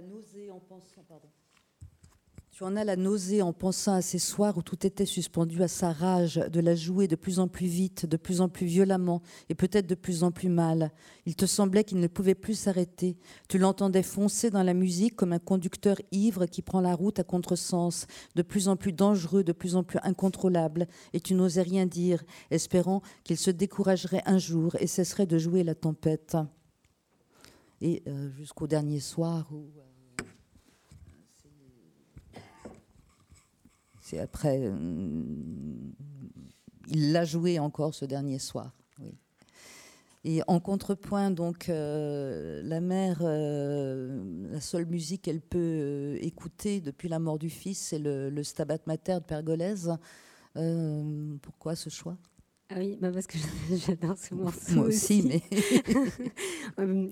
c'est un des paradoxes, c'est que j'écris enfin avec des choses que j'aime. Donc même si ce que, ce que je fais dire peut-être n'est pas forcément aimable, mais euh, c'est des voix. Euh, alors le Stabat Mater de Pergolèse, c'est de la musique baroque, donc on est vraiment très loin de la, du romantisme et de, et de Beethoven. C'est une musique qui est très tenue et c'est chanté euh, par un un enfant et une voix de contralto qui souvent, euh, plutôt que être chantée par une femme, était chantée par, euh, par euh, des hommes. Et donc c'est des voix qui sont assez, d'une certaine manière, assez désincarnées. et bon, c'est de la musique religieuse. On est, on est, du côté de Bach aussi. alors, je, je, dis quelque chose sur les voix, justement. les voix des deux solistes, un enfant et un contre-ténor, dans l'interprétation que tu préfères, t'enveloppe comme dans une nacelle. Elle te porte sans te lâcher, suspendu au-dessus du vide, enlevé au-dessus de la tempête, sauvée et apaisée tant que dure leur duo, tant qu'elles tiennent l'une à l'autre, continuées l'une par l'autre, sans faille, sans rupture. Et c'est quelque chose que je trouve aussi extraordinaire dans les voix chantées, et particulièrement peut-être baroques, c'est euh, cette impression que, enfin, que quelque chose tient, je ne sais pas comment dire exactement, euh, qui, c'est pas que ça s'arrête pas, mais euh, euh, c'est sans doute la composition aussi avec le fait qu'il y ait plusieurs voix. Et c'est pas du tout des voix dramatiques avec des pauses, avec des. Avec le contrepoint, il y a toujours, il y a toujours un fil en fait qui nous tient. Voilà, c'est, cette image là que que j'aime beaucoup et je pense que c'est un peu comme ça que j'ai que, j'écris en, contrepoint avec, avec des fils qui s'entrecroisent. Oui, on rejoint un peu la, hum, la composition du coup, euh, puisque hum, vous dites que vous ne, faites pas de plans, ce qui est le, cas quand même euh, bien souvent, en tout cas pas de plans tel qu'on l'entend euh, au lycée ou à, ou à la fac. Euh, vous nous l'avez dit tout à l'heure, hein, vous écrivez du, premier jet très rapidement et ensuite c'est ce, retravail jusqu'à ce que ça sonne juste. Vous, avez parlé, mais peut-être c'était juste avant la rencontre, justement comment s'opère ce, ce, ce, choix entre euh, le, le, je ou le, tu. Vous en avez parlé un peu pour une chance folle, mais pour l'inconsolable, vous me disiez tout à l'heure euh, que euh, avant de trouver ce, tu, vous avez ramé avec d'autres pronoms. oui, parce que quand donc, comme ce livre a eu un, prix assez populaire, le, prix RTL Lire, euh, on m'a demandé, euh, enfin des gens euh, peut-être, je sais pas comment dire, on, peut-être pensé que j'avais choisi la, deuxième personne pour faire un peu un coup d'éclat ou enfin quelque chose qui, qui, me ferait remarquer. Et j'ai enfin les, les, brouillons entre guillemets, j'ai la jeunesse. Hein, j'avais écrit à la troisième personne j'ai des, passages assez longs à la troisième personne qui ne fonctionnaient pas du tout par moment. Et j'en ai d'autres, j'ai réessayé à la, première personne avec je.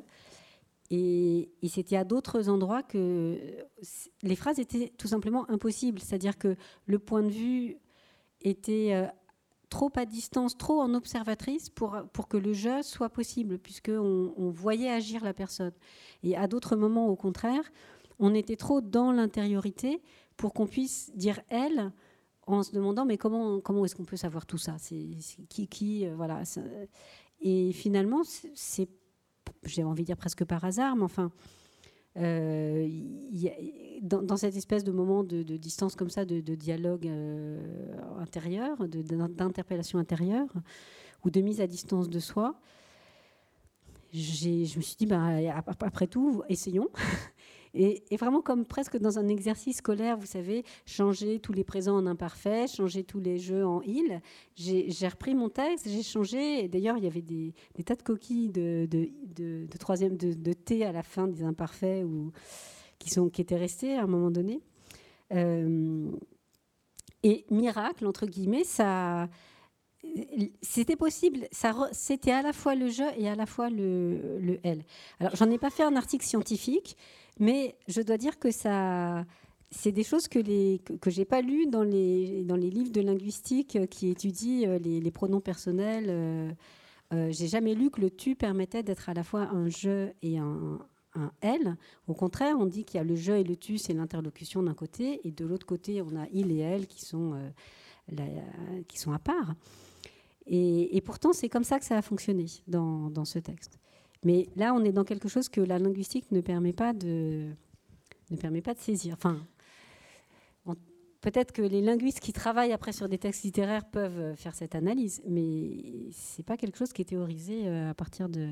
Non, j'ai envie de dire la même chose au niveau de, du, temps et des jeux avec les temps des, verbes. Si on suivait la, grammaire classique, euh, eh bien, on ne mélange pas tel temps avec tel mm. temps. Or, bah, l'écriture littéraire passe son temps justement à, jouer avec ses temps. c'est ce qui se passe notamment mm, bah, dans vos deux livres, du moment que j'ai l'impression parfois, peut-être vous, d'ailleurs vous, le dites à un moment, euh, et moi j'ai eu l'impression peut-être quand on, ne fait pas de plan et qu'on travaille euh, avec... Euh, tout se compose un peu comme une mosaïque ou un, ou un puzzle en quelque sorte au, bout d'un moment. Mhm. Mais euh, pour euh, gérer justement euh, les, différentes temporalités, il y, a ce jeu avec les temps. Donc j'ai remarqué notamment des, des, futurs ou des, ou des conditionnels passés. Voilà. Là, le jeu avec les temps, est-ce que là aussi vous, vous, tentez Oui, j'aurais écrit. Il y a des passages en relisant, je me dis mais ça va pas là. Pourquoi j'ai mm. mis du présent? Alors que j'ai de l'imparfait avant ou après. C'est, je, oui, mais, mais, là, c'est, c'est, vraiment dans, une, dans la composition euh, assez avancée parce que, mm. euh, effectivement. Alors, moi, j'aime bien aussi ces espèces de tensions où on ne sait pas très bien, par exemple, si on dit maintenant j'étais, c'est un, peu, c'est un petit peu bizarre. Euh, on devrait dire maintenant je suis, maintenant c'est mm. maintenant. Là, mm. c'est pareil, les mm. linguistes nous disent que maintenant, ici et maintenant, ah c'est maintenant. On n'a pas le droit, on n'a pas le droit. Et euh, bah non, maintenant j'étais, ça va aussi en fait, parce que maintenant dit autre chose, dit. Euh, enfin, alors voilà, ça c'est des choses très très fines qui sont qui sont qui, qui situent finalement dans cette espèce d'aller-retour permanent, quelqu'un qui raconte, quelqu'un qui parle, en fait, euh, à quelqu'un, il est dans le maintenant de ce qu'il raconte, mais ce qu'il évoque peut être mm. là, peut être présent là maintenant tout de suite aussi. Donc il y a du maintenant qui est du passé, et puis euh, euh, il y a, enfin, on, ne se raconte pas au passé simple quand on essaie de faire entendre une mm. voix qui parle. on, est, on, est forcément dans, dans, des interactions permanentes avec le présent, puisque si, si c'est là, Ou alors ça, ça, donne des récits comme il y en avait dans les romans du XVIIIe siècle. Je rencontrais tel, comme dans, je sais pas, Paul et Virginie ou le jeu plus Manon Lescaut. Il y a le narrateur qui mm. rencontre un personnage. Ce personnage lui dit Je vais vous raconter mon histoire. Mm, Puis mm, là, on saute une ligne. J'étais, je suis, enfin j'étais, je fus quand je partis. Mais c'est aujourd'hui, c'est pas du tout possible. On, ça, paraîtrait une sorte de pastiche de, de roman classique. Euh, et, en plus, ce que j'aime beaucoup, par exemple, euh, chez Modiano, ce qu'on a aussi dans Duras, dans l'amant, c'est. Euh, et je, je, me suis rendu compte aussi de ça en le faisant étudier, par exemple, à des étudiants étrangers qui, étaient complètement perdus, ils ne comprenaient rien. Ils me disaient, je sais. Enfin, les mots sont très simples hein, dans l'amant, chez Modiano aussi, le début de rue des boutiques obscures. Il dit je ne suis rien, une silhouette qui parle. Enfin, tous les mots sont très simples, mais il ne comprenait absolument rien. Et ce qui faisait que c'était difficile à comprendre, c'était les temps. Est-ce qu'on est au présent, est-ce qu'on est au passé? Qui parle De qui À quel moment? Parce que tous ces mois différents, du présent, du maintenant, du pas tout de suite, depuis que j'ai commencé à, raconter, finalement, on, on a même si, le, par exemple, pour des Chinois, le français est déjà extrêmement euh, structuré avec euh, des conjugaisons très très nombreuses, des temps du passé, plusieurs temps du passé, alors qu'il y a des langues où c'est seulement euh, un adverbe qui dit c'est le passé et puis ça suffit, le, verbe ne change pas. c'est déjà très très riche finalement, mais pas suffisamment pour dire ces, flottements, ces passages, ces allers-retours.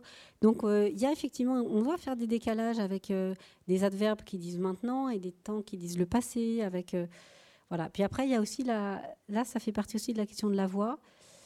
Est-ce qu'aujourd'hui quelqu'un qui, qui raconte parle quelque chose, il peut utiliser des imparfaits du subjonctif ou des passés simples? Est-ce que ça, est-ce que ça sonne juste? Ça c'est difficile. ça c'est plus des choix conscients de dire bon, j'en mets ou j'en mets pas. je sais les mettre. Je vais en mettre une fois de temps en temps euh, parce que là, ils il, il, sonnent pas faux, mais, mais si j'essaie de tout écrire en, respectant à la, lettre les, concordances des temps, là, ça devient, euh, c'est pareil, ça devient une espèce de, truc bizarre, quoi. Euh, donc ça, ça c'est des, choix qu'il faut faire à un moment donné consciemment, en sachant ce qu'on fait. Euh, ça ne vient pas tout seul, euh, tout le temps, tout, naturellement. Il faut dire, pour que ça soit cohérent, euh, là, si j'en ai mis là, il faut que j'en mette là, mais alors si j'en mets là, ça, ça, sonne bizarre. Quoi. Voilà, donc c'est hum, ce jeu sur les temps, ça va être aussi euh, comme euh, parfois la, chronologie est, brouillée. Mmh. Euh, on mmh. n'écrivait pas de, façon linéaire. c'est une manière de, tout à coup nous faire reglisser dans, une autre strate du passé ou bien dans une strate. à un moment, on a l'impression d'un futur éternel dans l'inconsolable, puisque toutes les années à la même date, de toute façon, elle attendra. Euh, elle attendra et elle sait exactement comment ça va se passer l'attente. Voilà, donc là aussi il y a une sorte de, mm. futur euh, qui, est très, qui est très particulier. Euh, vous parlez également, parce que dans l'écriture du le rythme, c'est le, travail de la phrase euh, euh, elle-même. Donc là aussi, c'est comment vous la retravaillez, la phrase? Je la coupe en fait beaucoup. Parce que j'écris un peu, enfin, ça dépend des passages, mais il y a des passages qui sont un peu sans. Enfin, quand je les écris, un peu sans, sans coupure ou et où il y a pas mal de et, pas mal de, de, de, liaisons comme ça, où on ne sait pas toujours. Euh, euh, enfin, s'il y a trois idées, par exemple, euh, on ne sait pas toujours si, l'idée du milieu, elle va avec celle d'avant ou celle d'après, ou ça, ça, s'associe. Et quelquefois, je, laisse une longue phrase où il, y où y a tout ça avec des virgules, et par moments, je coupe, et quelquefois, quand je coupe, justement, je me demande est-ce que je coupe avant ou après s'il y a trois termes, est-ce que, enfin, trois propositions, est-ce que je coupe voilà, ou est-ce que je coupe les trois? Ça fait vraiment très coupé. Si je coupe rien, ça fait quelquefois des très longs paragraphes sans, sans du tout de coupure. On est un peu en apnée. Et euh, quand, quand, quand, je fais, un, si je coupe au milieu, enfin au milieu, il n'y a pas, s'il y a trois termes, il n'y a pas de milieu, donc je fais deux tiers, un tiers ou un tiers, deux tiers. Je me pose quelquefois des questions, mais insolubles pendant, pendant toute une matinée. Euh, j'essaye, je, me demande et je me rends compte que ça change un peu le sens aussi.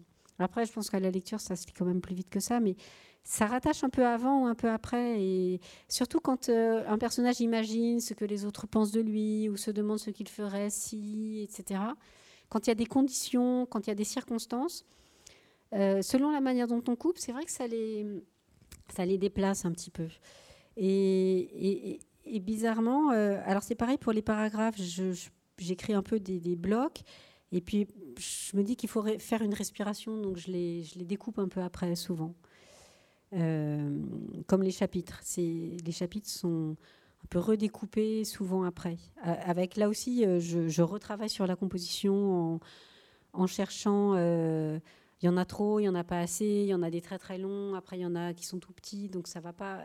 Quand, ça suit le sens ou des épisodes entre guillemets de vie, ça, ça fonctionne, ça fait pas forcément un équilibre, donc je, je, je reprends après pour et puis quelquefois, il y a des choses que j'ai abandonnées euh, par euh, parce que ça, parce que ça, ça n'allait pas sonner juste là où c'était. Ça, ça c'était dans un autre, une autre tonalité. C'était un, autre, un autre morceau. Là, il y a un moment donné quand même un peu l'intervention, la lecture de l'éditrice. Euh, Irène Lindon est quelqu'un qui aime bien euh, corriger, c'est un grand mot, mais hum, quand elle relit, il y a des, il y a des choses qu'elle note et, souvent des suggestions de couper d'ailleurs, des, choses où je pense qu'elle a l'oreille aussi et qu'elle dit mais ça, on part vers ailleurs et c'est ça, ça fait perdre un petit peu la force de quelque chose qui est là. Euh, quelquefois, euh, c'est arrivé qu'elle elle me dise oui, bon, cette page-là, je suis pas sûre qu'il faut la garder. Euh. et, et je me souviens d'avoir passé plusieurs journées sur cette page à, et effectivement, peut-être que si j'avais passé aussi longtemps, c'est qu'elle n'était pas au bon endroit et que je savais pas quoi en faire, etc. Et que finalement, bon, d'accord, je, je, suis, d'accord, elle est, elle va plutôt affaiblir ce qui précède ou ce qui suit parce qu'elle le redit autrement ou qu'elle fait changer de sujet. Ou... Mais voilà, faut accepter aussi. Enfin, moi, j'accepte. Après, il y a des gens, au contraire, c'est comme ça et rien doit être touché. Mais je pense qu'ils écrivent autrement que moi. Euh, mais après, c'est vrai que ça. Hum, c'est assez, euh, assez dur, je dirais, comme manière d'écrire à l'oreille, parce que y a, y a, ça fait éliminer aussi pas mal de choses parfois. Euh, ça fait des livres courts. vous, faites, euh, vous faites en somme des allers-retours entre des versions successives et vous modifiez la maquette, et puis enfin, le, le, plan, la composition mm. se fait à mm. mesure et bouge. Oui, oui, beaucoup. Oui, il faut, faut réécrire presque tout parce que, parce que justement, il y a des choses qui sont un peu annoncées, donc il ne faut plus les annoncer si on les a déplacées. Enfin, c'est, j'ai l'impression, c'est un peu Pénélope aussi. Hein. Euh, Vous ne pratiquez pas la méthode Eschnoz qui, euh, après un premier jet, le, range dans un placard et euh, réécrit? Bah, C'est une chance folle, si, quasiment, c'est ça. J'ai réécrit euh, le, précédent, qui, enfin, qui à la fin s'était appelé Une chance folle, mais avait eu des noms différents avant, où c'était euh, cet homme qui racontait. Mais c'est vrai qu'il y a. Il y a des passages de la, de, du récit que j'ai réécrit, mais j'ai réécrit avec un point de vue qui était différent, mais où j'ai repris des choses quand même presque, presque littéralement, mais, mais oui, réécrites. Euh, mais, mais, par contre, j'ai jamais un premier jet euh, jusqu'à la fin euh, sans, sans, interruption. C'est par phase, c'est par moment, et il y a des, il y a des, il y a des grands, il peut y avoir des, des, des de, de, longs temps sans, sans qu'il y ait rien du tout entre, mhm. entre des moments.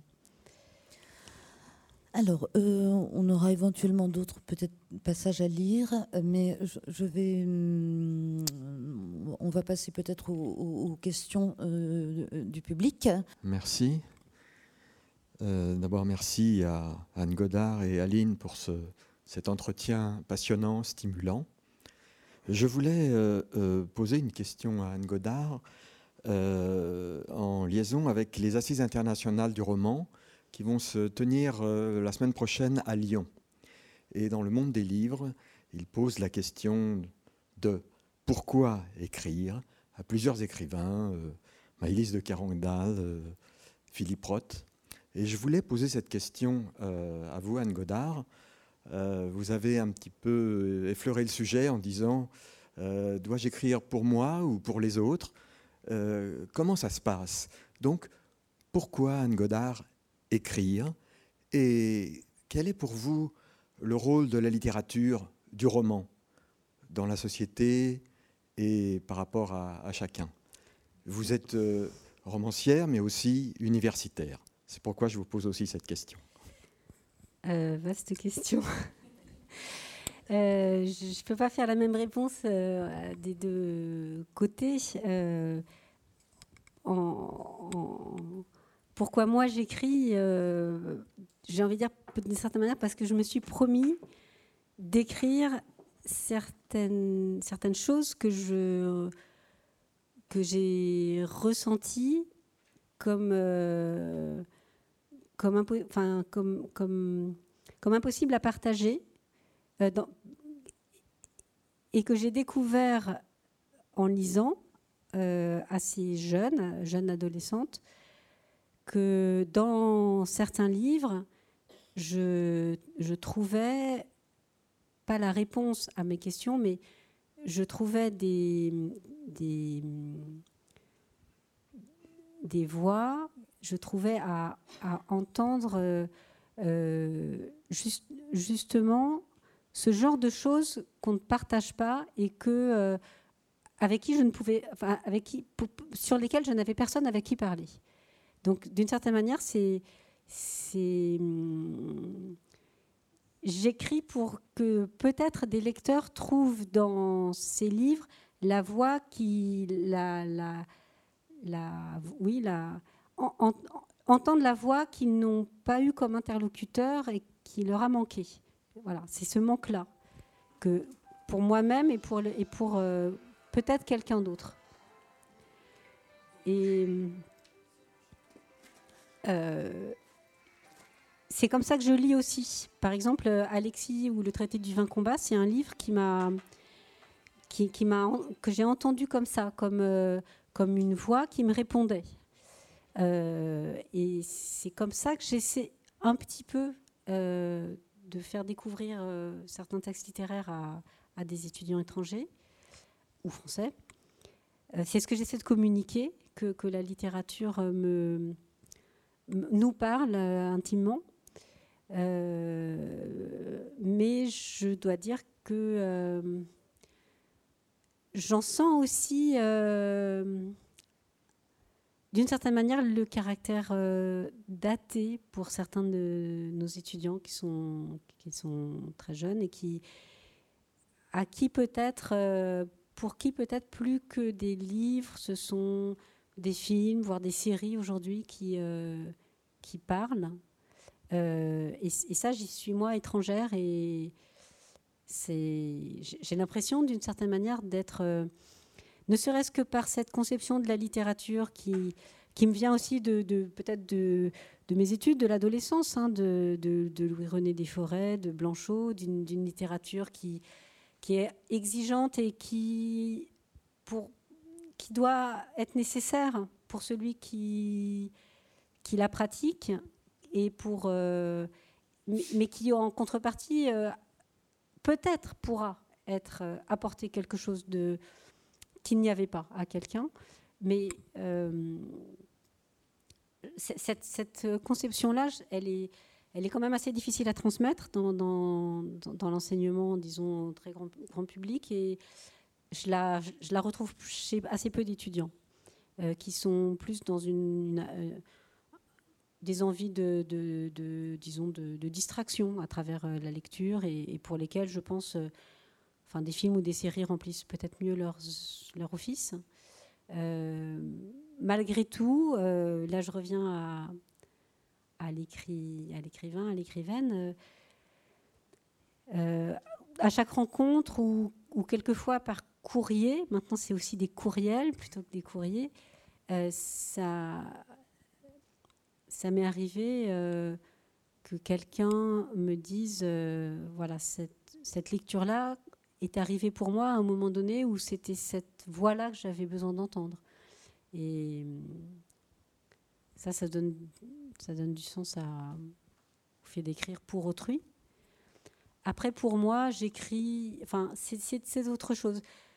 Il y a une sorte de défi de ne pas garder justement pour soi, de pas de pas renoncer d'une certaine manière, même si c'est difficile, à, essayer d'arriver à bout, au bout de euh, quelque chose qui a été euh, que j'ai vécu comme justement une souffrance, un enfermement, de, de, lutter avec ça, comme le garçon aussi euh, qui lutte avec son morceau de piano. Justement, je rebondis un peu sur ce que vous avez dit. Vous avez parlé de votre pratique d'écrivain et votre travail en y faisant en quelque sorte peut-être une, en marquant une sorte de dichotomie presque difficile, conflictuelle, douloureuse. Et nous sommes beaucoup d'écrivains justement, écrivant et à se partager entre une vie, on va dire, officielle, euh, pragmatique et une vie euh, littéraire. Et peut-être dans une démarche aussi de... André Breton parlait de ça finalement, qu'une pratique euh, euh, pictural, artistique, c'était rendre euh, matériel, tangible, l'essentiel ou le transcendantal, ce qui nous dépasse, qui est surréel.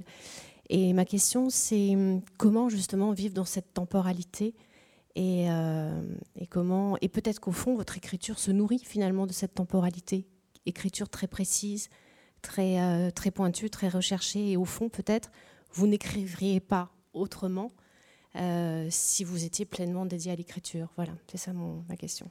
Oui, c'est aussi une liberté parce que euh, d'une certaine manière, je, me soucie quand même moins. Je m'en soucie quand même parce que, parce que l'éditeur aussi s'en soucie, mais je, m'en soucie quand même peut-être moins de, de, de que, d'avoir du succès entre guillemets, enfin que mes livres se vendent tout simplement. J'ai pas besoin de des droits d'auteur pour, euh, pour pour manger.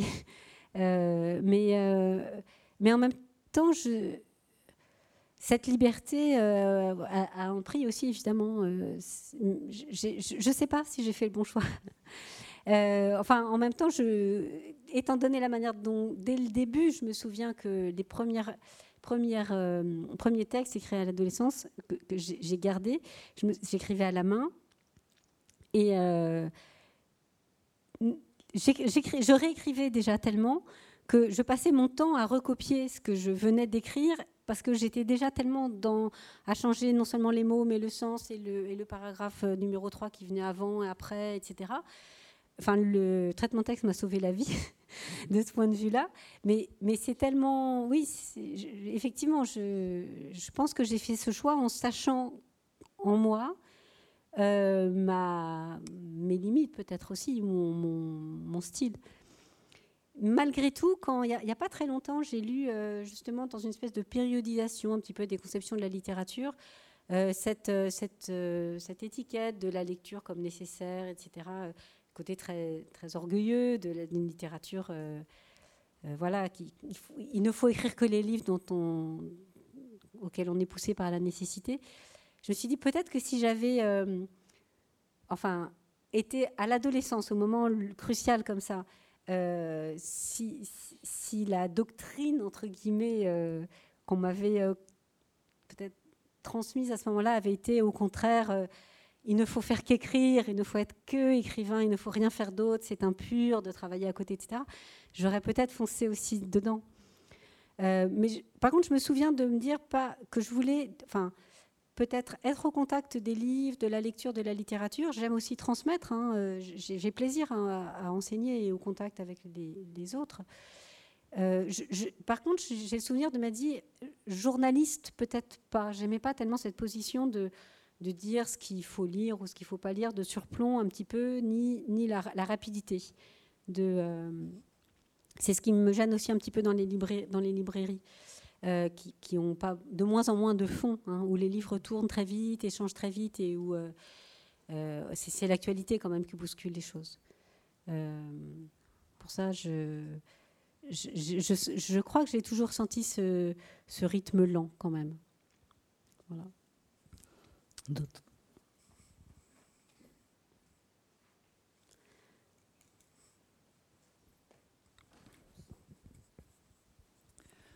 Bonjour, merci beaucoup. Euh, vous avez dit au tout début, manière dont on, euh, vous souhaitez dire certaines choses ou ne pas les dire. Et euh, j'avais une petite question. Comment peut-on éclairer le lecteur sur ce qu'on souhaite ne pas dire? Et comment dire ou avertir le lecteur ou, le faire comprendre qu'il peut se poser des questions auxquelles euh, nous, écrivains, on ne répondra pas par rapport à un sujet, par rapport à un personnage, par rapport à, des choses qu'on peut, qui nous sont indiquées euh, peut-être trop souvent ou, ou, enfin moi souvent quand je lis, j'aime pas qu'on me raconte tout, mais ça c'est très personnel.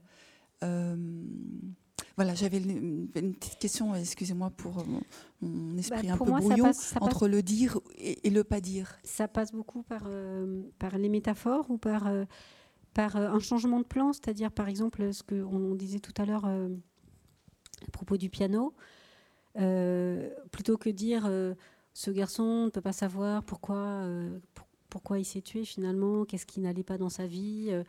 Euh, plutôt que dire les choses en ces termes-là qui, seraient entre guillemets psychologiques, c'est évoquer euh, que pour sa mère, c'est insupportable de, se rappeler la manière dont il jouait du piano.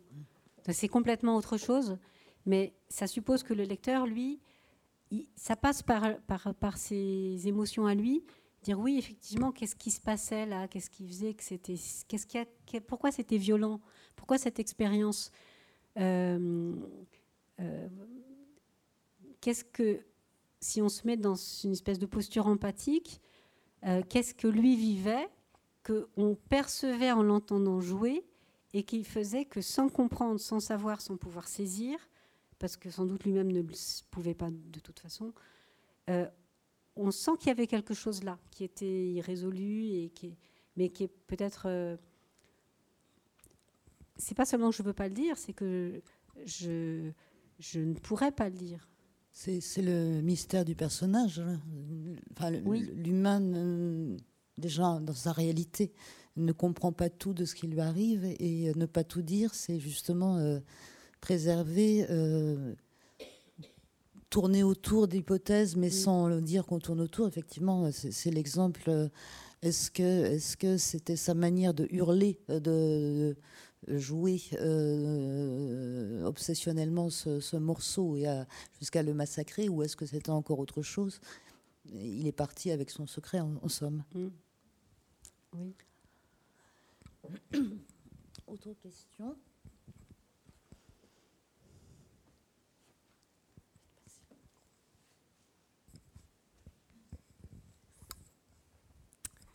Euh, bonjour, merci beaucoup pour votre témoignage euh, que j'ai aussi trouvé passionnant.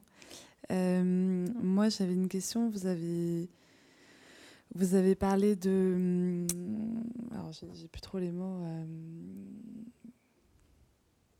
Bah, déjà, une première question très terre à terre en fait sur votre routine d'écriture, si vous en avez une. Quelles sont les conditions dans lesquelles vous travaillez et, l'autre chose, euh, au, tout début, vous avez parlé du fait que vos, lecteurs étaient un peu euh, préoccupés de savoir quel âge vous aviez pour savoir si vous aviez pu vivre. et c'est effectivement un thème, euh, enfin c'est une question moi, que je me pose beaucoup. Comment est-ce qu'on comment est-ce qu'on écrit sur des choses qu'on n'a pas vécues, des situations, des drames ou même des émotions qu'on n'a pas vécues directement?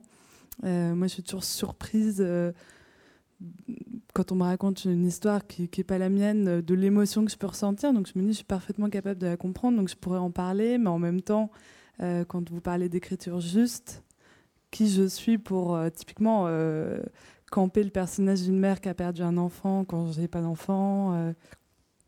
Donc voilà, ma question c'est comment est-ce que vous, vous faites mais je vais vous faire presque la même réponse. Je pense qu'il y a, a c'est des transpositions, c'est des analogies, c'est des métaphores, c'est et on a une, on a une capacité en nous qui est celle, euh, enfin, je pense, qui est essentielle dans la lecture, qui est euh, celle de l'empathie. C'est-à-dire qu'on est aussi capable de, de, se mettre à la place de l'autre dans une certaine mesure, enfin, dans une certaine mesure. Euh, et comme ce que j'essaie de, souvent de dire, c'est c'est la difficulté à saisir, à comprendre, à sentir. C'est possible de, le dire. Ce que, effectivement, ce qui me serait sans doute impossible, mais je pense pour moi qu'il sonnerait totalement faux aussi, c'est d'avoir une espèce de posture de, savoir, de dire ah bah oui, je sais comment c'est d'avoir perdu un enfant. Euh, mais même, même, même quelqu'un qui a perdu un enfant, qu'est-ce que ça veut dire? Je sais ce que c'est que ce qu'on peut retracer, c'est comment on vit au jour le jour des choses. Par exemple, dans l'inconsolable, le, ou dans une chance folle aussi, d'ailleurs, le, les jours du deuil, c'est euh, c'est une assiette de moins qu'on met à table, par exemple. Euh, c'est très concret et ça, tout le monde peut le sentir. Alors, euh, je ne sais pas si. oui, je ne sais pas si, on, peut tout imaginer sans avoir rien vécu, mais on a toujours. je me souviens, par exemple, d'une voisine il y a très longtemps, une vieille dame qui avait perdu son chien et qui était euh, vraiment très triste et qui évoquait, qui, parlait de... Et je me suis fait la réflexion que euh, euh, sa manière d'évoquer la perte, l'absence, le vide était très juste et, entre guillemets, peu importe l'objet. Enfin, ça... Donc je, pense qu'en nous, on a beaucoup de, d'expériences qui, se connectent à d'autres expériences. Alors c'est effectivement c'est plus difficile quand on écrit parce qu'il faut aussi donner de la chair à, des personnages, à une histoire, etc. on n'est pas seulement dans, l'émotion. Mais j'ai l'impression que si on revient à... Il y a une espèce de base commune euh, qui, nous, qui nous traverse tous. Euh, et c'est à ça qu'il faut essayer, avec ça que j'essaie d'entrer en connexion. D'une certaine manière, les détails sont anecdotiques et chacun pourrait avoir des, les habiller entre guillemets différemment. Après, c'est les métaphores.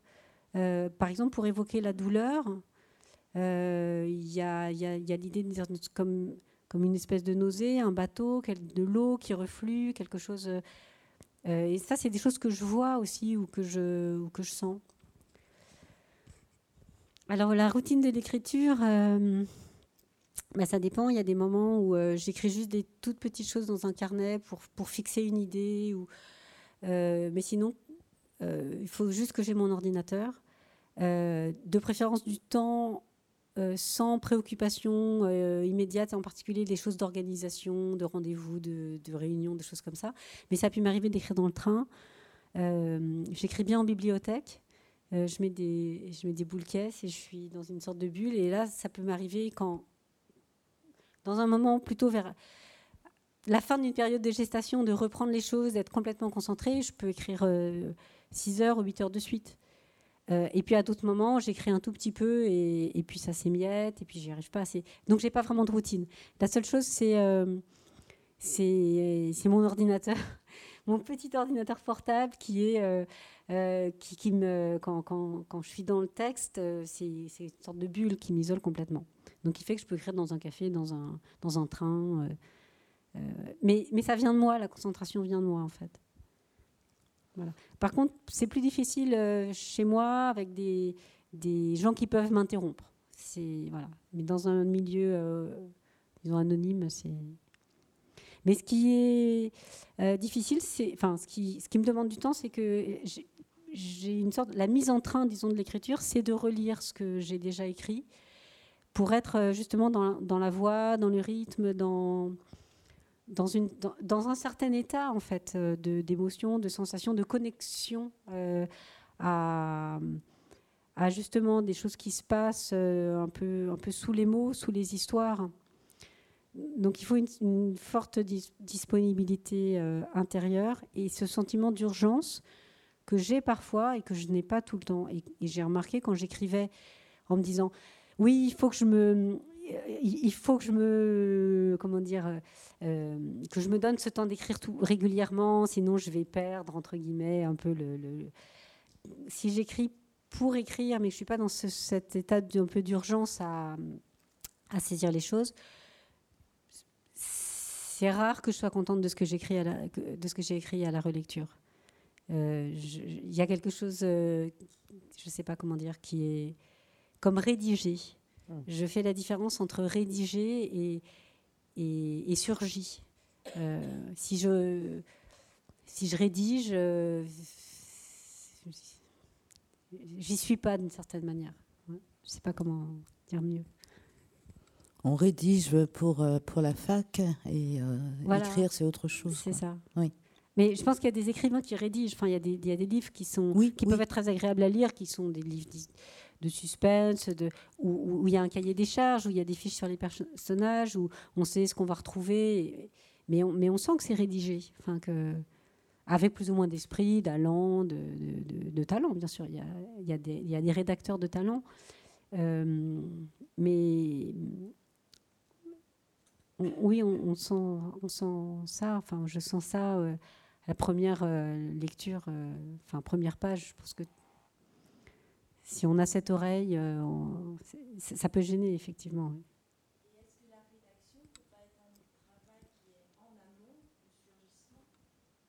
Qui la prépare Si, sans doute, peut-être aussi. si, si. ne serait-ce que pour avoir, entre guillemets, raté. Enfin, de. Oui.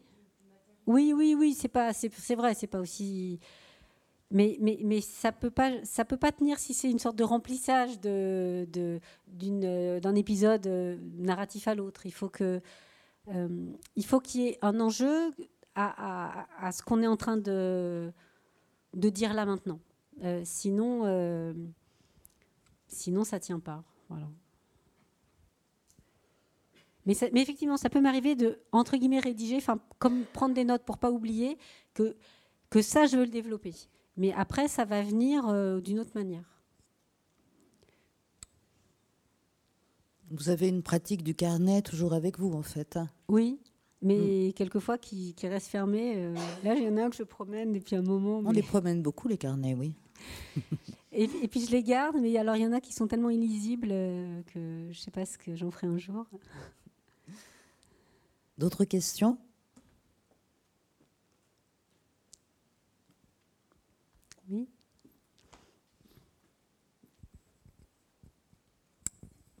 Oui. bonjour. Euh, vous avez euh, cité quelques, quelques choix que vous avez dû faire euh, avant de vous mettre à écrire, si c'était au jeu, au tu, au ah, C'est pas avant, c'est en écrivant, c'est au fur et à mesure de l'écriture. J'ai pas du tout écrit, j'ai pas du tout choisi à l'avance. Mais vous avez fait plusieurs essais euh, bah, En cours de route, parce que je bloquais, en fait. C'est vraiment... C'est loin en cours de route, même dans certains cas. Après, après des, plusieurs dizaines de pages, 20 pages, 50 pages, que tout d'un coup, ça marche plus. Enfin, c'est pas du tout euh, des, des, décisions préalables. Et du coup, ma question, en fait, c'est est-ce que c'était une décision ou, ou est-ce que ça n'est pas venu comme ça, le fait de ne pas mettre de dialogue des dialogues directs alors ça, c'est... C'est un peu les deux. Euh, euh, ça, fait partie des choses peut-être plus de... alors d'une part, c'est à chaque fois un choix que j'ai fait ça peut-être... Euh, enfin consciemment, et puis c'est aussi mes limites. c'est qu'on est toujours dans, le point de vue de quelqu'un. Et donc, euh, même les paroles sont, ressenties par cette, enfin, sont, dans la mémoire de cette personne-là. On n'a pas, euh, on n'est pas dans l'extériorité d'un échange. Euh, mais par contre, la question, je ne sais pas si c'est ça votre question, c'est du marquage du dialogue. Est-ce qu'on le démarque pour montrer que c'est des paroles rapportées ou pas? Ce qui m'intéresse beaucoup dans cette idée de, de des, voix inter, enfin de est-ce qu'on est à la source de ce qu'on dit? C'est justement le fait qu'il n'y ait pas vraiment de marquage. C'est qu'on ne sait pas très bien par moment. Alors là aussi, j'ai pu faire des essais de mettre des guillemets ou de pas en mettre. Euh, mais il y a des moments où de mettre des italiques, où les mots sont, sont repris, mais est-ce que euh, justement, c'est pas toujours clair? Et je pense que c'est une difficulté sans doute pour le lecteur. Euh, quand la voix intérieure qui parle, est-ce que c'est la personne qui se parle ou la personne qui se rappelle? Ce qu'elle s'est dit à d'autres moments mais qu'elle pense plus ou ce que d'autres lui ont dit et avec quoi elle n'est pas d'accord ou elle est à moitié d'accord ou qui sont pas exactement ça? Euh, il y a une espèce de d'hybridation permanente. Donc pour ça, c'est difficile de marquer des dialogues. En revanche, ça m'est arrivé d'écrire euh, des, textes dialogués, euh, une sorte de texte de théâtre. j'aimerais bien arriver à, mieux encore faire entendre ce fait de pouvoir être habité par des voix des autres. Mais c'est difficile parce qu'effectivement, on perd vite, euh, on s'y perd vite. Enfin, je pense qu'il faut vraiment bien. C'est pas facile. Mais c'est donc oui, c'est pas vraiment une décision. C'est enfin c'est lié au, fait d'être avec euh, euh, à l'intérieur de quelqu'un qui qui se rappelle, mais qui se rappelle en doutant. C'est jamais il n'y a pas de vérité en fait, il n'y a, pas a, a pas une réalité dont on, dont on serait sûr qu'on pourrait euh, la, la, retranscrire. Pas de narrateur extérieur. Et, euh, oui. Et, dans vos projets euh, de livres à venir, vous vous gardez ce. Enfin, vous n'en savez peut-être rien pour l'instant, ou bien vous n'avez pas envie d'en parler, mais est-ce que vous allez rester aussi dans une intériorité ou est-ce que vous allez bah, en fait, je pense que même si c'était à la troisième personne, ça serait toujours d'un point de vue euh, d'un point de vue intérieur. Je ne crois pas du tout pouvoir euh, mhm. Me, me, placer euh, d'un point de vue surplombant ou avec des même même raconter une même histoire avec des personnes différentes. déjà pour moi me paraît très compliqué. Mm. Tant on, enfin il y a une nécessité intérieure de la de, de la voix qui se crée et hum, même si à l'intérieur de, ce récit-là, il peut y avoir une, certaine polyphonie. Mm. Eh bien, je crois que voilà, euh, l'heure de, de nous quitter est arrivée. Euh, je remercie Anne euh, pour cette rencontre et puis vous pour votre présence et vos questions. Merci beaucoup. Bonne journée.